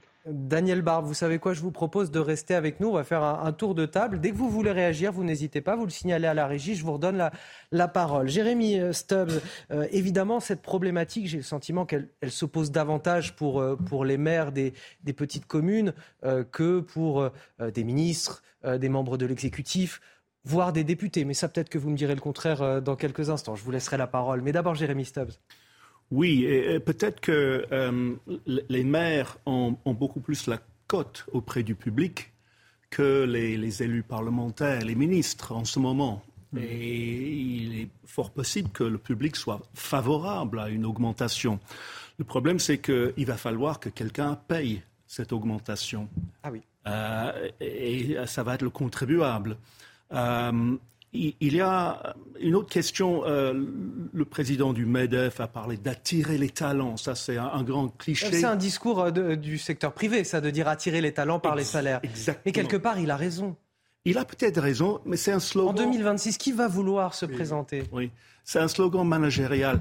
De Ah combien est-ce qu'il faudra augmenter la rémunération de ces élus pour que ça devienne attirant comme un poste de manager dans une entreprise Effectivement, mais c'est peut-être pour, euh, pour donner une image aux gens et pour que les gens se donnent euh, une idée de, de ce qu'il faut faire euh, face aux agressions, aux incivilités, aux, aux dizaines, aux dizaines d'heures de travail. Il faut que la fonction, quelque part, reste attractive, Amin El Bailly. Oui, moi je distinguerai euh, deux choses. D'abord, les fonctions de représentation nationale, président de la République, Premier ministre, ministre, député, sénateur, qui, à mon sens, et je le crois, ont un train de vie suffisant, voire même assez confortable. Euh, Je ne crois pas que euh, des mesures de revalorisation soient pertinentes, euh, s'agissant en tout cas des élus nationaux. Moi, mon, regard, il est plutôt fixé vers les élus locaux. Je crois d'abord, bien évidemment, aux maires, mais pas qu'aux maires. Vous avez beaucoup de conseillers municipaux, d'adjoints, et également des conseillers départementaux. Vous avez également des conseillers régionaux, croyez-moi, qui souffrent parce qu'ils doivent à la fois remplir euh, leur fonction d'élu local et beaucoup le cumulent avec une activité euh, professionnelle. Euh, ils doivent donc jongler avec ces deux casquettes, sans parler bien évidemment de leur vie familiale qu'ils ont clairement sacrifiée pour s'investir au service de la cité, au service des citoyens. Je- je- J'en veux pour preuve notamment de la rémunération, et on l'a vu tout à l'heure sur ce tableau, euh, la rémunération des, élus locaux et des maires des villes de moins de 20 000 habitants, où là, les indemnités brutes sont totalement affreuses. Euh, c'est pas suffisant. Vous ne pouvez pas vivre. Un salarié au SMIC gagne peut-être même plus que vous, parce que ce n'est pas un salaire. Et souvent, les- comme le disait Daniel. Barbe, les, les maires des petites communes vont au-devant souvent de tous les problèmes de, Mais de la cité. Donc, Vous, qui est- vous savez, le, le maire dans une petite commune, c'est pas seulement Et le je maire. crois, et je- il y a Daniel Barbe qui nous fait justement un signe qui veut nous parler. Je vous laisse finir votre Bien phrase, on va lui donner le la maire parole. dans une petite commune et notamment dans la ruralité, c'est pas que le maire. Euh, c'est aussi celui qui, euh, c'est celui à qui vous allez vous confier, c'est celui à qui vous allez confier vos petits problèmes personnels, celui à qui vous allez vous confier parce que vous cherchez un travail. Euh, c'est c'est pas uniquement celui qui va gérer les affaires de la collectivité. Il est bien au-delà On de sa fonction de- revaloriser les salaires et je vous le dis, si on ne revalorise pas les salaires en 2026, les indemnités en 2026, euh, vous, aurez peut-être des, villes. On va avoir un sans problème élus. démocratique. Daniel Barbe. Alors, je, je rejoins euh, justement M. Albaï parce que euh, nous sommes les- vraiment les premières assistantes sociales. Aussitôt qu'il y a euh, un souci dans, dans une famille, mais bien entendu, le bureau du maire est, est- est ouvert, mais pas que le bureau, le numéro de téléphone portable que tout le monde a dans le village, et puis même la porte de la maison du maire. Alors, il y a de l'implication, de l'engagement. Euh, Ce que nous faisons, nous le faisons avec cœur, avec foi. Euh, la difficulté, vous parlez de renouvellement, euh, oui, alors il ne faut pas parler que des choses qui sont euh, désagréables et vilaines, il faut aussi parler de, de- de- des bons côtés que nous avons, et puis, et puis euh, on le fait avec foi.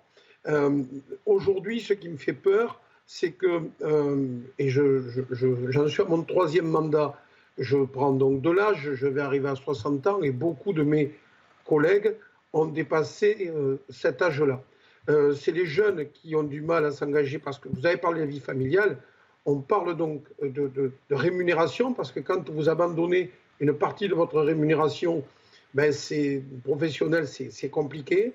Des fois pour retrouver du travail aussi, tout simplement pour retrouver du travail, parce que quand vous êtes maire, ben, euh, un employeur a du mal à, vous, embaucher parce qu'on sait que vous pouvez être appelé euh, par un préfet, par euh, la visite d'un ministre ou comme ça, et donc vous serez obligatoirement pris. Et puis, euh, surtout, il, faut, il y a un autre point, une deuxième peine qui vient là-dessus. Quand on est euh, maire d'une petite commune comme à Blasimont, ben, c'est euh, tout simplement pour la retraite. Parce que quand vous êtes simplement dans votre emploi professionnel à deux tiers temps ou à mi-temps, vous ne cotisez pour votre retraite qu'à à mi-temps ou deux tiers temps. Et donc là aussi, c'est c'est une grande difficulté et, et on va, on peut se retrouver demain si on ne fait rien du tout. Et là, je pense et je l'espère fortement que le, gouvernement en a vraiment conscience avec euh, une grande limite démocratique en 2026. C'est vrai que c'est pas parce qu'on veut s'engager dans une mission de service public qu'on a aussi envie de, vivre mal, dans le dénuement. On n'est pas simplement nourri par cette mission transcendantale que, mm. d'être au service euh, du public. On a le droit de le vouloir. On a le droit aussi de vouloir vivre correctement de, ce qu'on fait, de notre engagement justement pour le service public. Je pense qu'il faut prendre deux choses. D'abord les, les, salaires, les rémunérations, et ensuite le temps de travail. Le salaire, rémunération, euh, tout ce qui a été dit est vrai, sauf que c'est incomplet. Euh, un maire, par exemple, euh, et je parle sous le contrôle du maire actuel, un maire, par exemple, il est à la fois maire de sa commune, il est euh, vice-président de, de l'aglo ou de la communauté de communes ou de la, métropole. il est aussi président d'un syndicat, le syndicat des eaux, etc. Ce qui fait qu'il y a un espèce de cumul qui fait que les rémunérations augmentent de cette manière-là. Il peut être élu au département, il peut être élu à la, à la, région. Donc tout ça, ça se cumule et on n'est pas sûr de. Alors c'est vrai que si on prend juste le salaire brut d'un maire dans une petite commune, c'est vrai que c'est un peu miséreux. Si euh, petit à petit on, rajoute un peu euh, à la fois tout, ça, ça, monte assez vite. Ça, c'est la première chose. Deuxième chose, sur les élus au niveau national. Un, un député, aujourd'hui, c'est à peu près impôt payé 5300, euh, 5400, 5500 euh, par mois, plus pareil en frais. 5 300, 300 euros de frais, donc on est déjà à 11 000, euros, bien que les frais doivent être justifiés à l'euro près. Hein. Mais euh, c'est quand même dans la vie de tous les jours ce qui vous permet à la fois de fonctionner, pour payer votre permanence, etc. Mais ce qui vous permet aussi euh, d'inviter, parce que vous, avez aussi euh, un, réseau social à, à fournir là-dessus. Donc vous êtes à peu près à 11 000 avec les frais. Si vous êtes marié à une autre députée, ça arrive par exemple sur un groupe de l'extrême gauche, eh bien, vous êtes à 22 000 euros par, euh, par mois. Donc, ça, ça, ça, va assez vite. Ça, c'est la rémunération. Bon, je, tiens à dire que la rémunération, moi, d'un président de la République à 15 000 euros, 15 900 euros, pour faire le job qu'il fait, c'est peanuts. Hein. ah bah, si on compare aux grands patrons d'entreprise, on est clairement... Bien évidemment. Euh, et à côté, vous avez le temps de travail. Le temps de travail, alors c'est vrai que, et, tout ça a été dit, c'est vrai que c'est d'abord, c'est pas du talent, comme dit euh, le, le, nouveau président du MEDEF, c'est de la vocation. Si vous faites ça parce que pour, pour gagner bien votre vie, vous avez tout faux. Euh, vous, êtes, vous êtes en vocation sur, sur ces, ces, et, ces affaires-là. Et donc, vous, vous, vous avez un temps, vous êtes un esclave de, de, de, votre temps, que ce soit le maire ici que, que, que, vous avez là, que ce soit le président de la République, que ce soit la première ministre, que ce soit les députés, que ce soit les sénateurs. Vous êtes esclave de votre job. Euh, et donc, euh, est-ce que euh, vous êtes assez payé pour ce, nouvel esclavagisme euh, Je ne sais pas. Moi, je trouve que non, parce que si vous ramenez euh, autant de présence, en particulier un député, ce que j'ai connu moi, euh, je ne sais pas si vous êtes au taux horaire du SMIC. Ben non, c'est ce que disent certains élus comme Zartosh Bakhtiari, c'est qu'effectivement, au regard de, des heures de travail. Euh, et, juste, juste une chose pour, pour préciser. Alors c'est vrai que si on doit mieux payer euh, les gens, on va, ça va être les impôts des Français. Mais moi j'ai une solution. La solution, c'est peut-être que notre millefeuille administratif, peut-être le simplifier. Parce que vous avez la commune, l'agglomération, Mm. le département, mm. la région, etc., etc. Je pense qu'il y, y, a des choses qui peuvent. Il, il, nous, reste une minute, je voudrais entendre Il n'y a, pas que la reconnaissance par le salaire, même si je suis d'accord sur les élus locaux. Il y a la reconnaissance par le respect. Il y a de plus en plus d'agressions d'élus et on a le, ils ont le sentiment de d'être considérés comme des guichets face à des consommateurs qui ne supportent plus la moindre frustration.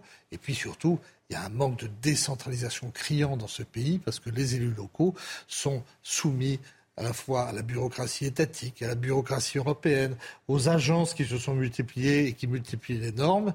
Et je pense que pour l'intérêt du travail et leur capacité à agréger les bonnes volontés et peut-être à avoir aussi un sens de euh, l'économie euh, et non pas de la gabegie qui caractérise euh, nos gouvernants, euh, ce ne serait pas une mauvaise chose que la décentralisation, comme elle a été faite par le passé, franchisse une nouvelle étape. Merci à vous, Daniel Barbe, maire de Blasimont, président de l'Association des maires ruraux de Gironde, d'avoir témoigné sur notre antenne. On espère que vous allez quand même vous représenter en, 2026, que tout ça ne vous décourage pas au, quotidien. Qu'en est-il pour vous? Écoutez, moi j'ai la foi dire depuis aujourd'hui qu'en 2026 je serai là, c'est un peu difficile. Par contre, j'ai bien aimé euh, ce que disait M. Coudurier à la fin, Monsieur Coudurier, vous pourriez être pour nous un très bon avocat. Merci beaucoup. bon, merci, à vous, euh, Daniel Barbe. Merci à vous, Hubert Coudurier. Euh, vous restez tous avec moi sur ce plateau. On va poursuivre nos débats dans quelques instants. Juste après la pause, on va parler de la surpopulation euh, carcérale. On avait commencé à en parler hier. On sera tout à l'heure avec un, surveillant pénitentiaire qui va nous expliquer son quotidien face à, ce nombre de détenus qui ne cesse d'augmenter. On a atteint un, un sixième record consécutif. On a désormais plus de 74 000 détenus dans le pays et un taux d'occupation de nos prisons qui dépasse les 122 et quasiment 123% On en parle juste après la pause. 18h35 dans Punchline, on va parler du nombre de détenus en France qui atteint un nouveau record pour la sixième fois consécutive. Euh, plus de 74 500 détenus euh, avec une densité, une saturation carcérale qui s'élève désormais à, quasiment 123%. Tout d'abord, les détails avec Raphaël Lazreg et Corentin Brio et on en discute sur ce plateau juste après. Jamais la France n'a compté autant de détenus dans ses prisons. Selon le ministère de la Justice, 74 513 personnes sont actuellement derrière les barreaux, alors que l'administration pénitentiaire n'accueille que 60 666 places. Avec ce nouveau pic, la France bat pour la sixième fois en quelques mois son nombre record de détenus. Vous avez effectivement des détenus aussi qui, euh, qui, qui, se plaignent de leurs conditions d'incarcération. Pourquoi? Parce que vous avez des détenus qui sont obligés des fois de dormir euh, à même euh, un matelas au sol. Donc oui, la, prise en charge est malheureusement diminuée. La surpopulation est un problème pour les détenus et pour les surveillants en charge de leur sécurité. les surveillants, ils font le double de travail qu'ils devraient faire au quotidien aujourd'hui dans des conditions parfois euh, indignes, parfois inhumaines, avec des rythmes de travail infernaux. Euh, et mes collègues sont en très grande souffrance dans les établissements. La hausse est plus importante que lors des précédents records, avec 814 détenus de plus en un mois. Au total, il y a près de 2500 détenus de plus qu'au 1er juillet 2022. Alors, un témoin de cette actualité, un, surveillant pénitentiaire. Bonjour, Johan Carrar. Vous êtes secrétaire général adjoint euh, FO Justice. Merci d'être avec nous. On vous a entendu en plus à l'instant dans ce reportage. Mais euh, concrètement, cette surpopulation dans les prisons, elle vous met, vous, en insécurité. On a des détenus toujours plus nombreux et en parallèle, une pénurie de surveillants. Euh, quelles sont les situations euh, concrètes aujourd'hui qui vous mettent en danger Vous vous retrouvez à, par exemple, escorter des détenus de tel endroit à tel endroit dans une prison euh, en, sous-nombre par rapport au nombre de détenus que vous accompagnez? Bah, c'est ça va même bien au-delà. Enfin voilà, effectivement, on fait face euh, à une population pénale qui est de plus en plus grandissante au sein des établissements pénitentiaires. Faut-il rappeler effectivement que là, actuellement, on a des, on a des taux de suroccupation qui dépassent les, les 130% sur le plan national. Sur les les établissements parisiens, ça frôle même les 140%. On a même des établissements où on, est, on dépasse allègrement les 200% de surpopulation pénale.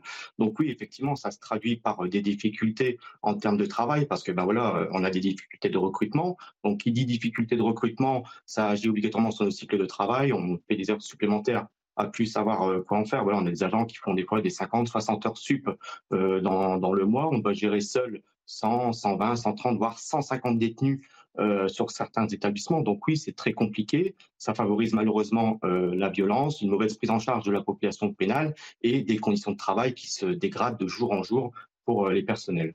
Et alors, on va revenir à ce qu'on disait tout à l'heure sur notre précédent sujet, mais comment on attire euh, des gens dans votre métier avec euh, les conditions de travail qui sont terriblement dégradées aujourd'hui? Est-ce que euh, les salaires suivent malgré tout? Est-ce que les choses vont changer? Je sais qu'il y a eu des annonces du ministre de la Justice récemment avec une promesse d'embauche, une promesse aussi d'augmentation des salaires. Est-ce que tout ça, à votre avis, sera de nature à, donner envie à des surveillants pénitentiaires, de, des gens de d'incarner cette fonction de surveillant pénitentiaire demain, dans les, dans les semaines, dans les mois à venir alors effectivement, il y a eu des annonces qui ont été faites par le garde des Sceaux très récemment, notamment sur un projet que nous avions nous porté Force ouvrière pour l'administration, parce qu'il n'était pas concevable actuellement de pouvoir continuer ainsi à ne plus pouvoir recruter. Voilà, effectivement, on fait face aussi, comme l'ensemble de la fonction publique, à un déficit de recrutement, et euh, ce recrutement doit passer par une augmentation de salaire. Donc c'est ce qui a été euh, annoncé donc du coup très récemment, avec aussi un mode de recrutement différent pour pouvoir aussi créer des vocations, essayer d'attirer dans notre profession. Pour cela, ça, ça, va se traduire du coup par des augmentations de salaire dès le 1er janvier 2024. Donc, euh, on espère euh, effectivement de pouvoir recruter plus. Et du coup, qui dit recruter plus, c'est aussi agir sur nos conditions de travail. Voilà, on aura plus de personnel pour essayer ben, euh, d'améliorer nos cycles de travail, d'essayer d'éviter d'avoir un week-end sur sept, d'avoir les vacances scolaires imposées, soit au mois de mai, soit au mois de septembre. Donc, essayer de retrouver peut-être un cercle vertueux qui permettra demain, on l'espère, d'avoir des recrutements suffisamment importants pour pouvoir gérer au mieux ces établissements pénitentiaires et cette surpopulation. Mais ce n'est pas tout. On doit aussi, et qu'on se le dise, prévoir un plan de construction de prison qui doit se faire impérativement. justement, vous me permettez cette euh, transition avec mes invités sur le plateau. On a une promesse de 15 000 places de prison d'ici la fin du, quinquennat. Alors, on parle de créer 15 euh, 000 places de prison, mais j'ai envie de dire quand bien même, euh, quand les policiers nous disent on voit toujours les mêmes dehors. Aujourd'hui, si on fait 15 000 places de prison euh, supplémentaires. On est à 74 000, 75 000 détenus. Il n'y a que 60 000 places officielles dans nos prisons. Donc on crée 15 000 places de prison supplémentaires. Ça va simplement nous permettre d'être en conformité, par exemple, avec le droit européen. Est-ce qu'on pourra pour autant incarcérer euh, des gens qu'on voit toujours dehors? Les policiers, c'est ce qu'ils nous disent souvent. On voit toujours les mêmes dehors et ils ne finissent pas en prison. Ils ont raison de dire ça parce que c'est la réalité. Euh, plusieurs choses. Le président Sarkozy avait promis 27 000 places de prison. Il en a construit 3 000. Enfin, pas lui. Ces services, en construit 3000.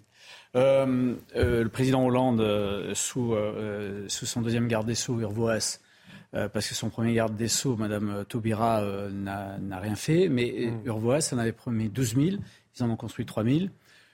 Nous en avions promis au premier quinquennat 15 000, on en a construit 3 000.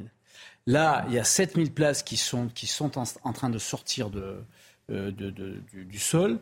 Il y en a encore euh, d'autres qui doivent être construites. La dernière loi euh, de, la justice qui vient d'être votée prévoit non pas 15 000 comme vous disiez, mais 15 000 plus 3 000, puisqu'il y a un amendement des, des LR qui a été qui a été voté par l'ensemble de la majorité et les LR, et qui porte ça à 18 000. Il doit y avoir 18 000 places de prison. On va y arriver, à votre avis qui, qui, qui, doivent être, euh, qui doivent être faites.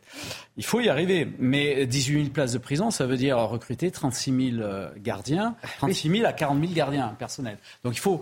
moi, moi, je suis pas, je suis pas inquiet sur le nombre de places de prison, bien que pour l'instant on les a pas.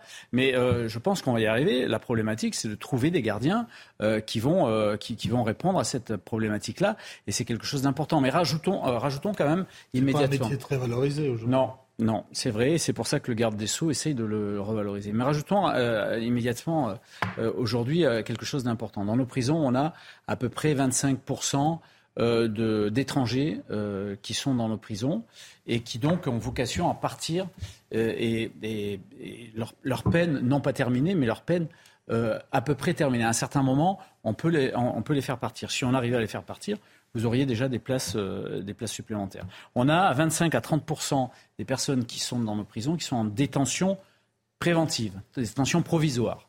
Euh, suite à une enquête, etc. Un certain nombre pourraient être mis dehors. Je ne parle pas des, policiers d'une manière générale, pour, puisque c'est un, une actualité, mais un certain nombre de personnes pourraient être mis dehors avec des, bracelets électroniques, etc. On a euh, à peu près pareil de personnes qui sont dans les prisons et qui ont des problèmes psychologiques graves. Alors, pour eux, euh, il faudrait des, structures.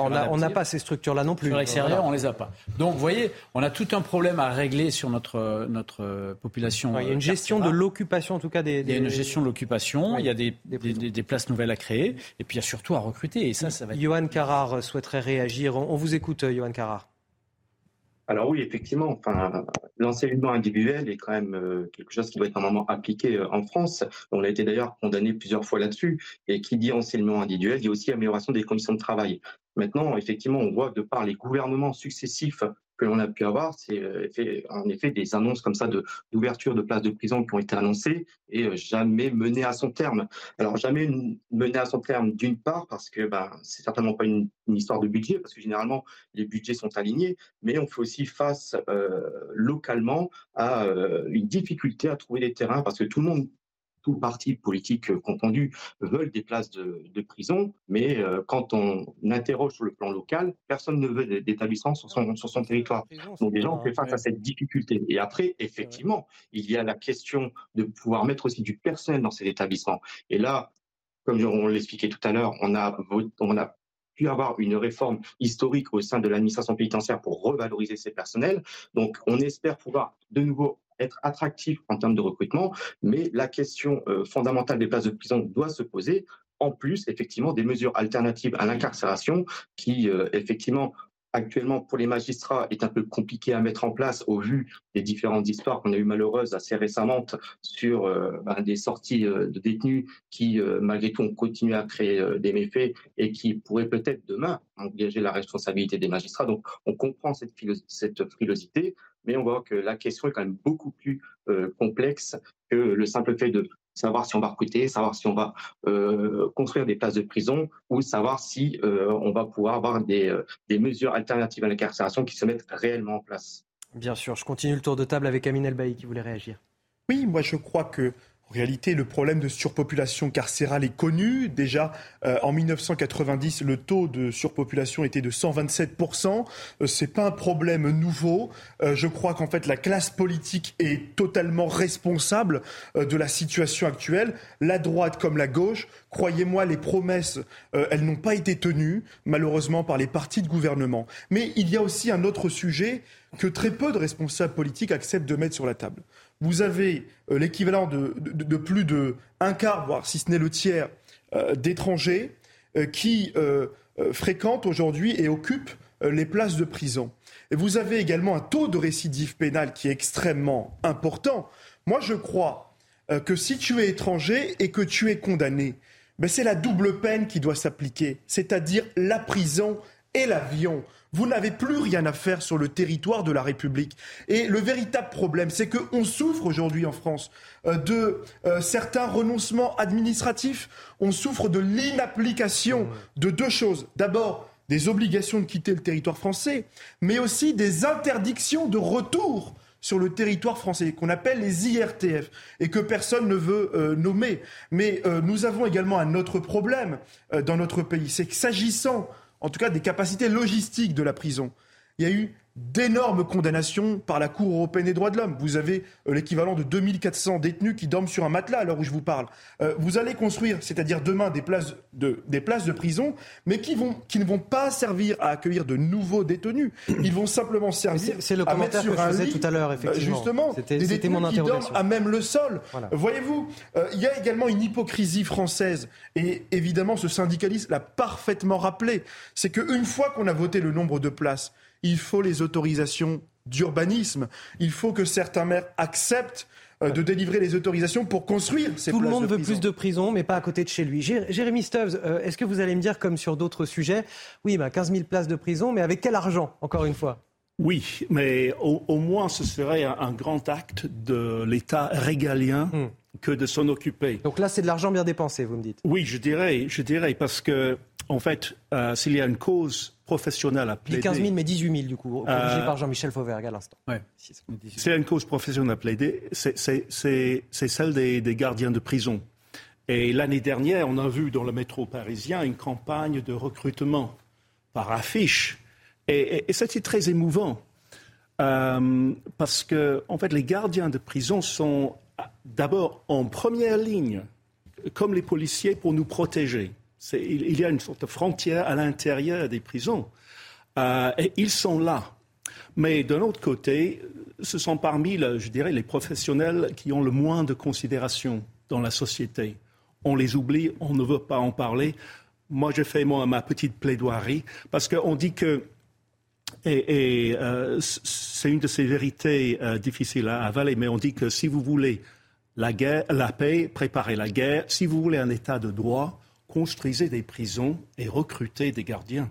Allez, on va passer à notre dernier sujet sur euh, Marseille. Le temps pour moi de remercier Johan Carrard, secrétaire général adjoint FO Justice, d'avoir témoigné euh, aujourd'hui sur euh, notre antenne. À Marseille, un homme de 32 ans abattu par balle dans la nuit de, dimanche à lundi. Une enquête a été ouverte pour assassinat en bande organisée. Il s'agit de la 29e personne tuée sur fond de trafic de stupéfiants. Nous ne sommes que début août. Les chiffres progressent très vite par rapport à l'an dernier. Vous allez le voir avec Marine Sabourin. Le nombre de morts liés au trafic de drogue à Marseille pourrait atteindre un triste record cette année. Avec un nouveau décès survenu dans la nuit de dimanche à lundi, le bilan monte à 29 morts en 2023 contre 17 à la même période en 2022. Au total, l'année dernière à Marseille, 33 personnes sont décédées, 4 de plus que cette année alors que le mois d'août vient tout juste de débuter. Pourtant, la lutte contre ces trafics s'est intensifiée cette année. Plus de 1000 trafiquants ont été interpellés par la police marseillaise depuis janvier. C'est 26% de plus qu'à la même période l'année dernière. Mais sur place, les syndicats de police, parfois résignés, demandent davantage de moyens ça me semble difficile un jour de gagner contre ce phénomène-là, mais au moins de donner de la tranquillité aux, riverains, aux habitants, ça va être d'avoir un plan d'urbanisation. Il ne faut pas que tout repose sur les épaules de, la police en matière de sécurité. Il faut donner beaucoup plus de moyens aux enquêteurs pour aboutir dans des enquêtes et faire tomber des réseaux. Il faut se donner les moyens politiques, et je pense que c'est le plus important, c'est ça aussi, c'est de savoir ce qu'on veut faire à l'international, qu'est-ce qu'on fait sur le blanchiment d'argent. Face à ce fléau, Emmanuel Macron avait annoncé lors de sa visite dans la cité phocéenne en juin dernier la création d'une compagnie CRS 8 permanente dès l'automne à Marseille. Une création d'une compagnie CRS 8 permanente à l'automne, mais un syndicaliste qui nous dit aussi attention, tout ne peut pas reposer sur la police. Bah, Marseille, c'est un cas d'école. Euh, c'est quand même euh, un des endroits les plus, euh, une des villes les plus dangereuses de France, une des villes les plus pauvres de France. C'est une ville que le chef de l'État euh, euh, apprécie particulièrement. Il y va régulièrement. Il, avait fait meeting avant son, sa réélection. Il y est revenu. Euh, de Pau, les émeutes urbaines ont démarré deux jours après l'annonce de son plan, qui était surtout un plan de rénovation urbaine, qui tentait de rattraper tout ce qui avait été un peu abandonné par rapport au, au plan Borloo. On a vu Backdoor, ce film qui montrait à quel point la, position euh, de la police était difficile. C'est une ville qui réunit un certain nombre de problématiques générales de notre pays, en fait. C'est euh, une mini-France euh, avec tous ses problèmes et ses qualités aussi. En même temps, c'est une ville qui a beaucoup de charme et des gens, bah oui. des beaucoup de gens à Marseille. Mmh. Mais c'est une ville, effectivement, où les règles habituelles ne s'appliquent pas de la même manière. Ça a commencé, c'est très ancien, mais on parlait tout à l'heure de la criminalité en gants blancs et des, des, des, grands cerveaux de, qui, euh, on parlait de, on on l'a pas cité, mais il y avait Spaggiari, etc. Bon, bah, à Marseille, vous avez eu Sacco et Vanzetti, il y a toute une tradition du banditisme, mais qui a beaucoup dérivé aujourd'hui ça s'est beaucoup fragmenté. Euh, c'est, enfin, je, vous connaissez ça mieux que moi, mais on n'a plus les mêmes références et on n'a plus les mêmes grands policiers, ni même les grands brigands d'avant. Jean-Michel Fauvergue euh, s'est mort dans des règlements de compte, euh, donc 29 pour l'instant au mois de juillet, alors qu'il y en a eu 33 sur l'ensemble de l'année dernière. est-ce que c'est aussi la conséquence d'une plus grande lutte contre les trafics de stupéfiants? Alors ça, c'est l'argument que nous avons souvent l'exécutif, mais il est vrai qu'il y a eu 26 d'interpellations euh, euh, en plus euh, qu'en 2022 sur la même période. Alors moi, je, je, me garderai de relier les deux parce que je vois pas. Voilà, mais c'est pour ça. Est-ce que c'est un argument de communication politique ou pas Non, mais on nous dit, oh, bah, il y a plus de. Ce qu'il y a de vrai, c'est qu'il y a, la, lutte s'est intensifiée, en particulier à Marseille, où les, où les services de police, toutes directions confondues, qui en général n'aimaient pas trop travailler ensemble, arrivent à avoir des, des résultats qui sont, qui sont intéressants. Et vous avez vu que à Marseille comme ailleurs, il y a des, saisies euh, importantes de, de, stupes, et, etc., euh, etc. Sauf que les saisies importantes de, stupéfiants, euh, ça n'explique pas la baisse du, trafic, ça explique l'augmentation du travail des policiers, de manière générale. la baisse du trafic, on ne la voit pas. Pourquoi? Parce que la problématique du trafic de, de stupes, et en particulier le cannabis, mais maintenant de cocaïne, c'est que euh, à chaque fois que vous démantelez un réseau, ben, immédiatement, euh, vous avez deux personnes pour le reprendre et, et, continuer euh, ce réseau-là. pourquoi? C'est très simple. Le, on en parlait tout à l'heure. Le, trafic de cannabis en particulier ne demande aucune compétence, aucune compétence particulière. Alors là, on ne va pas repartir dans une espèce de technicité, de banditisme, etc. Mmh. Mais pour faire un braquage, comme on a commenté tout à l'heure, il faut avoir un je reviens sur mon QI, sur euh, mon coefficient intellectuel et mon coefficient euh, euh, émotionnel il faut avoir euh, des, Oui, mais ça, la vente de cannabis, c'est le, bout de, c'est le bout de, oui, mais, de la chaîne. Mais ça, parce qu'il y a aussi le, blanchiment d'argent, le, trafic qui vient d'autres pays. Mais ça rapporte énormément d'argent. Le, problème, c'est que ce trafic de fourmis, qui se lie évidemment avec des trafics plus lourds euh, euh, ailleurs, rapporte énormément d'argent. Ce qui fait que quand vous avez quelqu'un qui disparaît, soit parce que son concurrent potentiel putatif va le faire disparaître, soit parce qu'il disparaît, parce qu'il est arrêté. Mmh. voilà, eh bien, la, place est reprise rapidement. On a l'impression que c'est un combat sans fin. Il y a une explosion du trafic de drogue. un peu le rocher de. Et ça rentre de tous les côtés en France, par les ports, etc. Et donc, du coup, à un certain moment, il faudra peut-être déclarer une, guerre encore plus virulente que ce que, ce que le, ministre de l'Intérieur, les Américains l'ont fait, qui est bien esselé, euh, est en train de faire. Donc, et, et si on, fait ça, ça demande une, conjonction euh, des, de l'ensemble de la classe politique euh, qui doit se mettre d'accord pour mener une guerre contre les stupes. Est-ce qu'on a l'équivalent de la DEA Et ce sera le mot de la fin. Oui, on a, on a l'OFEST, on, a l'OFEST, oui, on a un office central, oui, tout à fait. Il y a des services de renseignement qui travaillent dessus aussi. Merci messieurs. On arrive à la fin de, cette émission. Euh, Hubert Coudurier, Jérémy Stubbs, Amine Elbaï et Jean-Michel Fauvergue dans Punchline ce soir. Euh, merci à tous de nous avoir suivis. Il est euh, quasiment 19h. Dans quelques instants, vous retrouvez Elodie Huchard pour Face à l'info.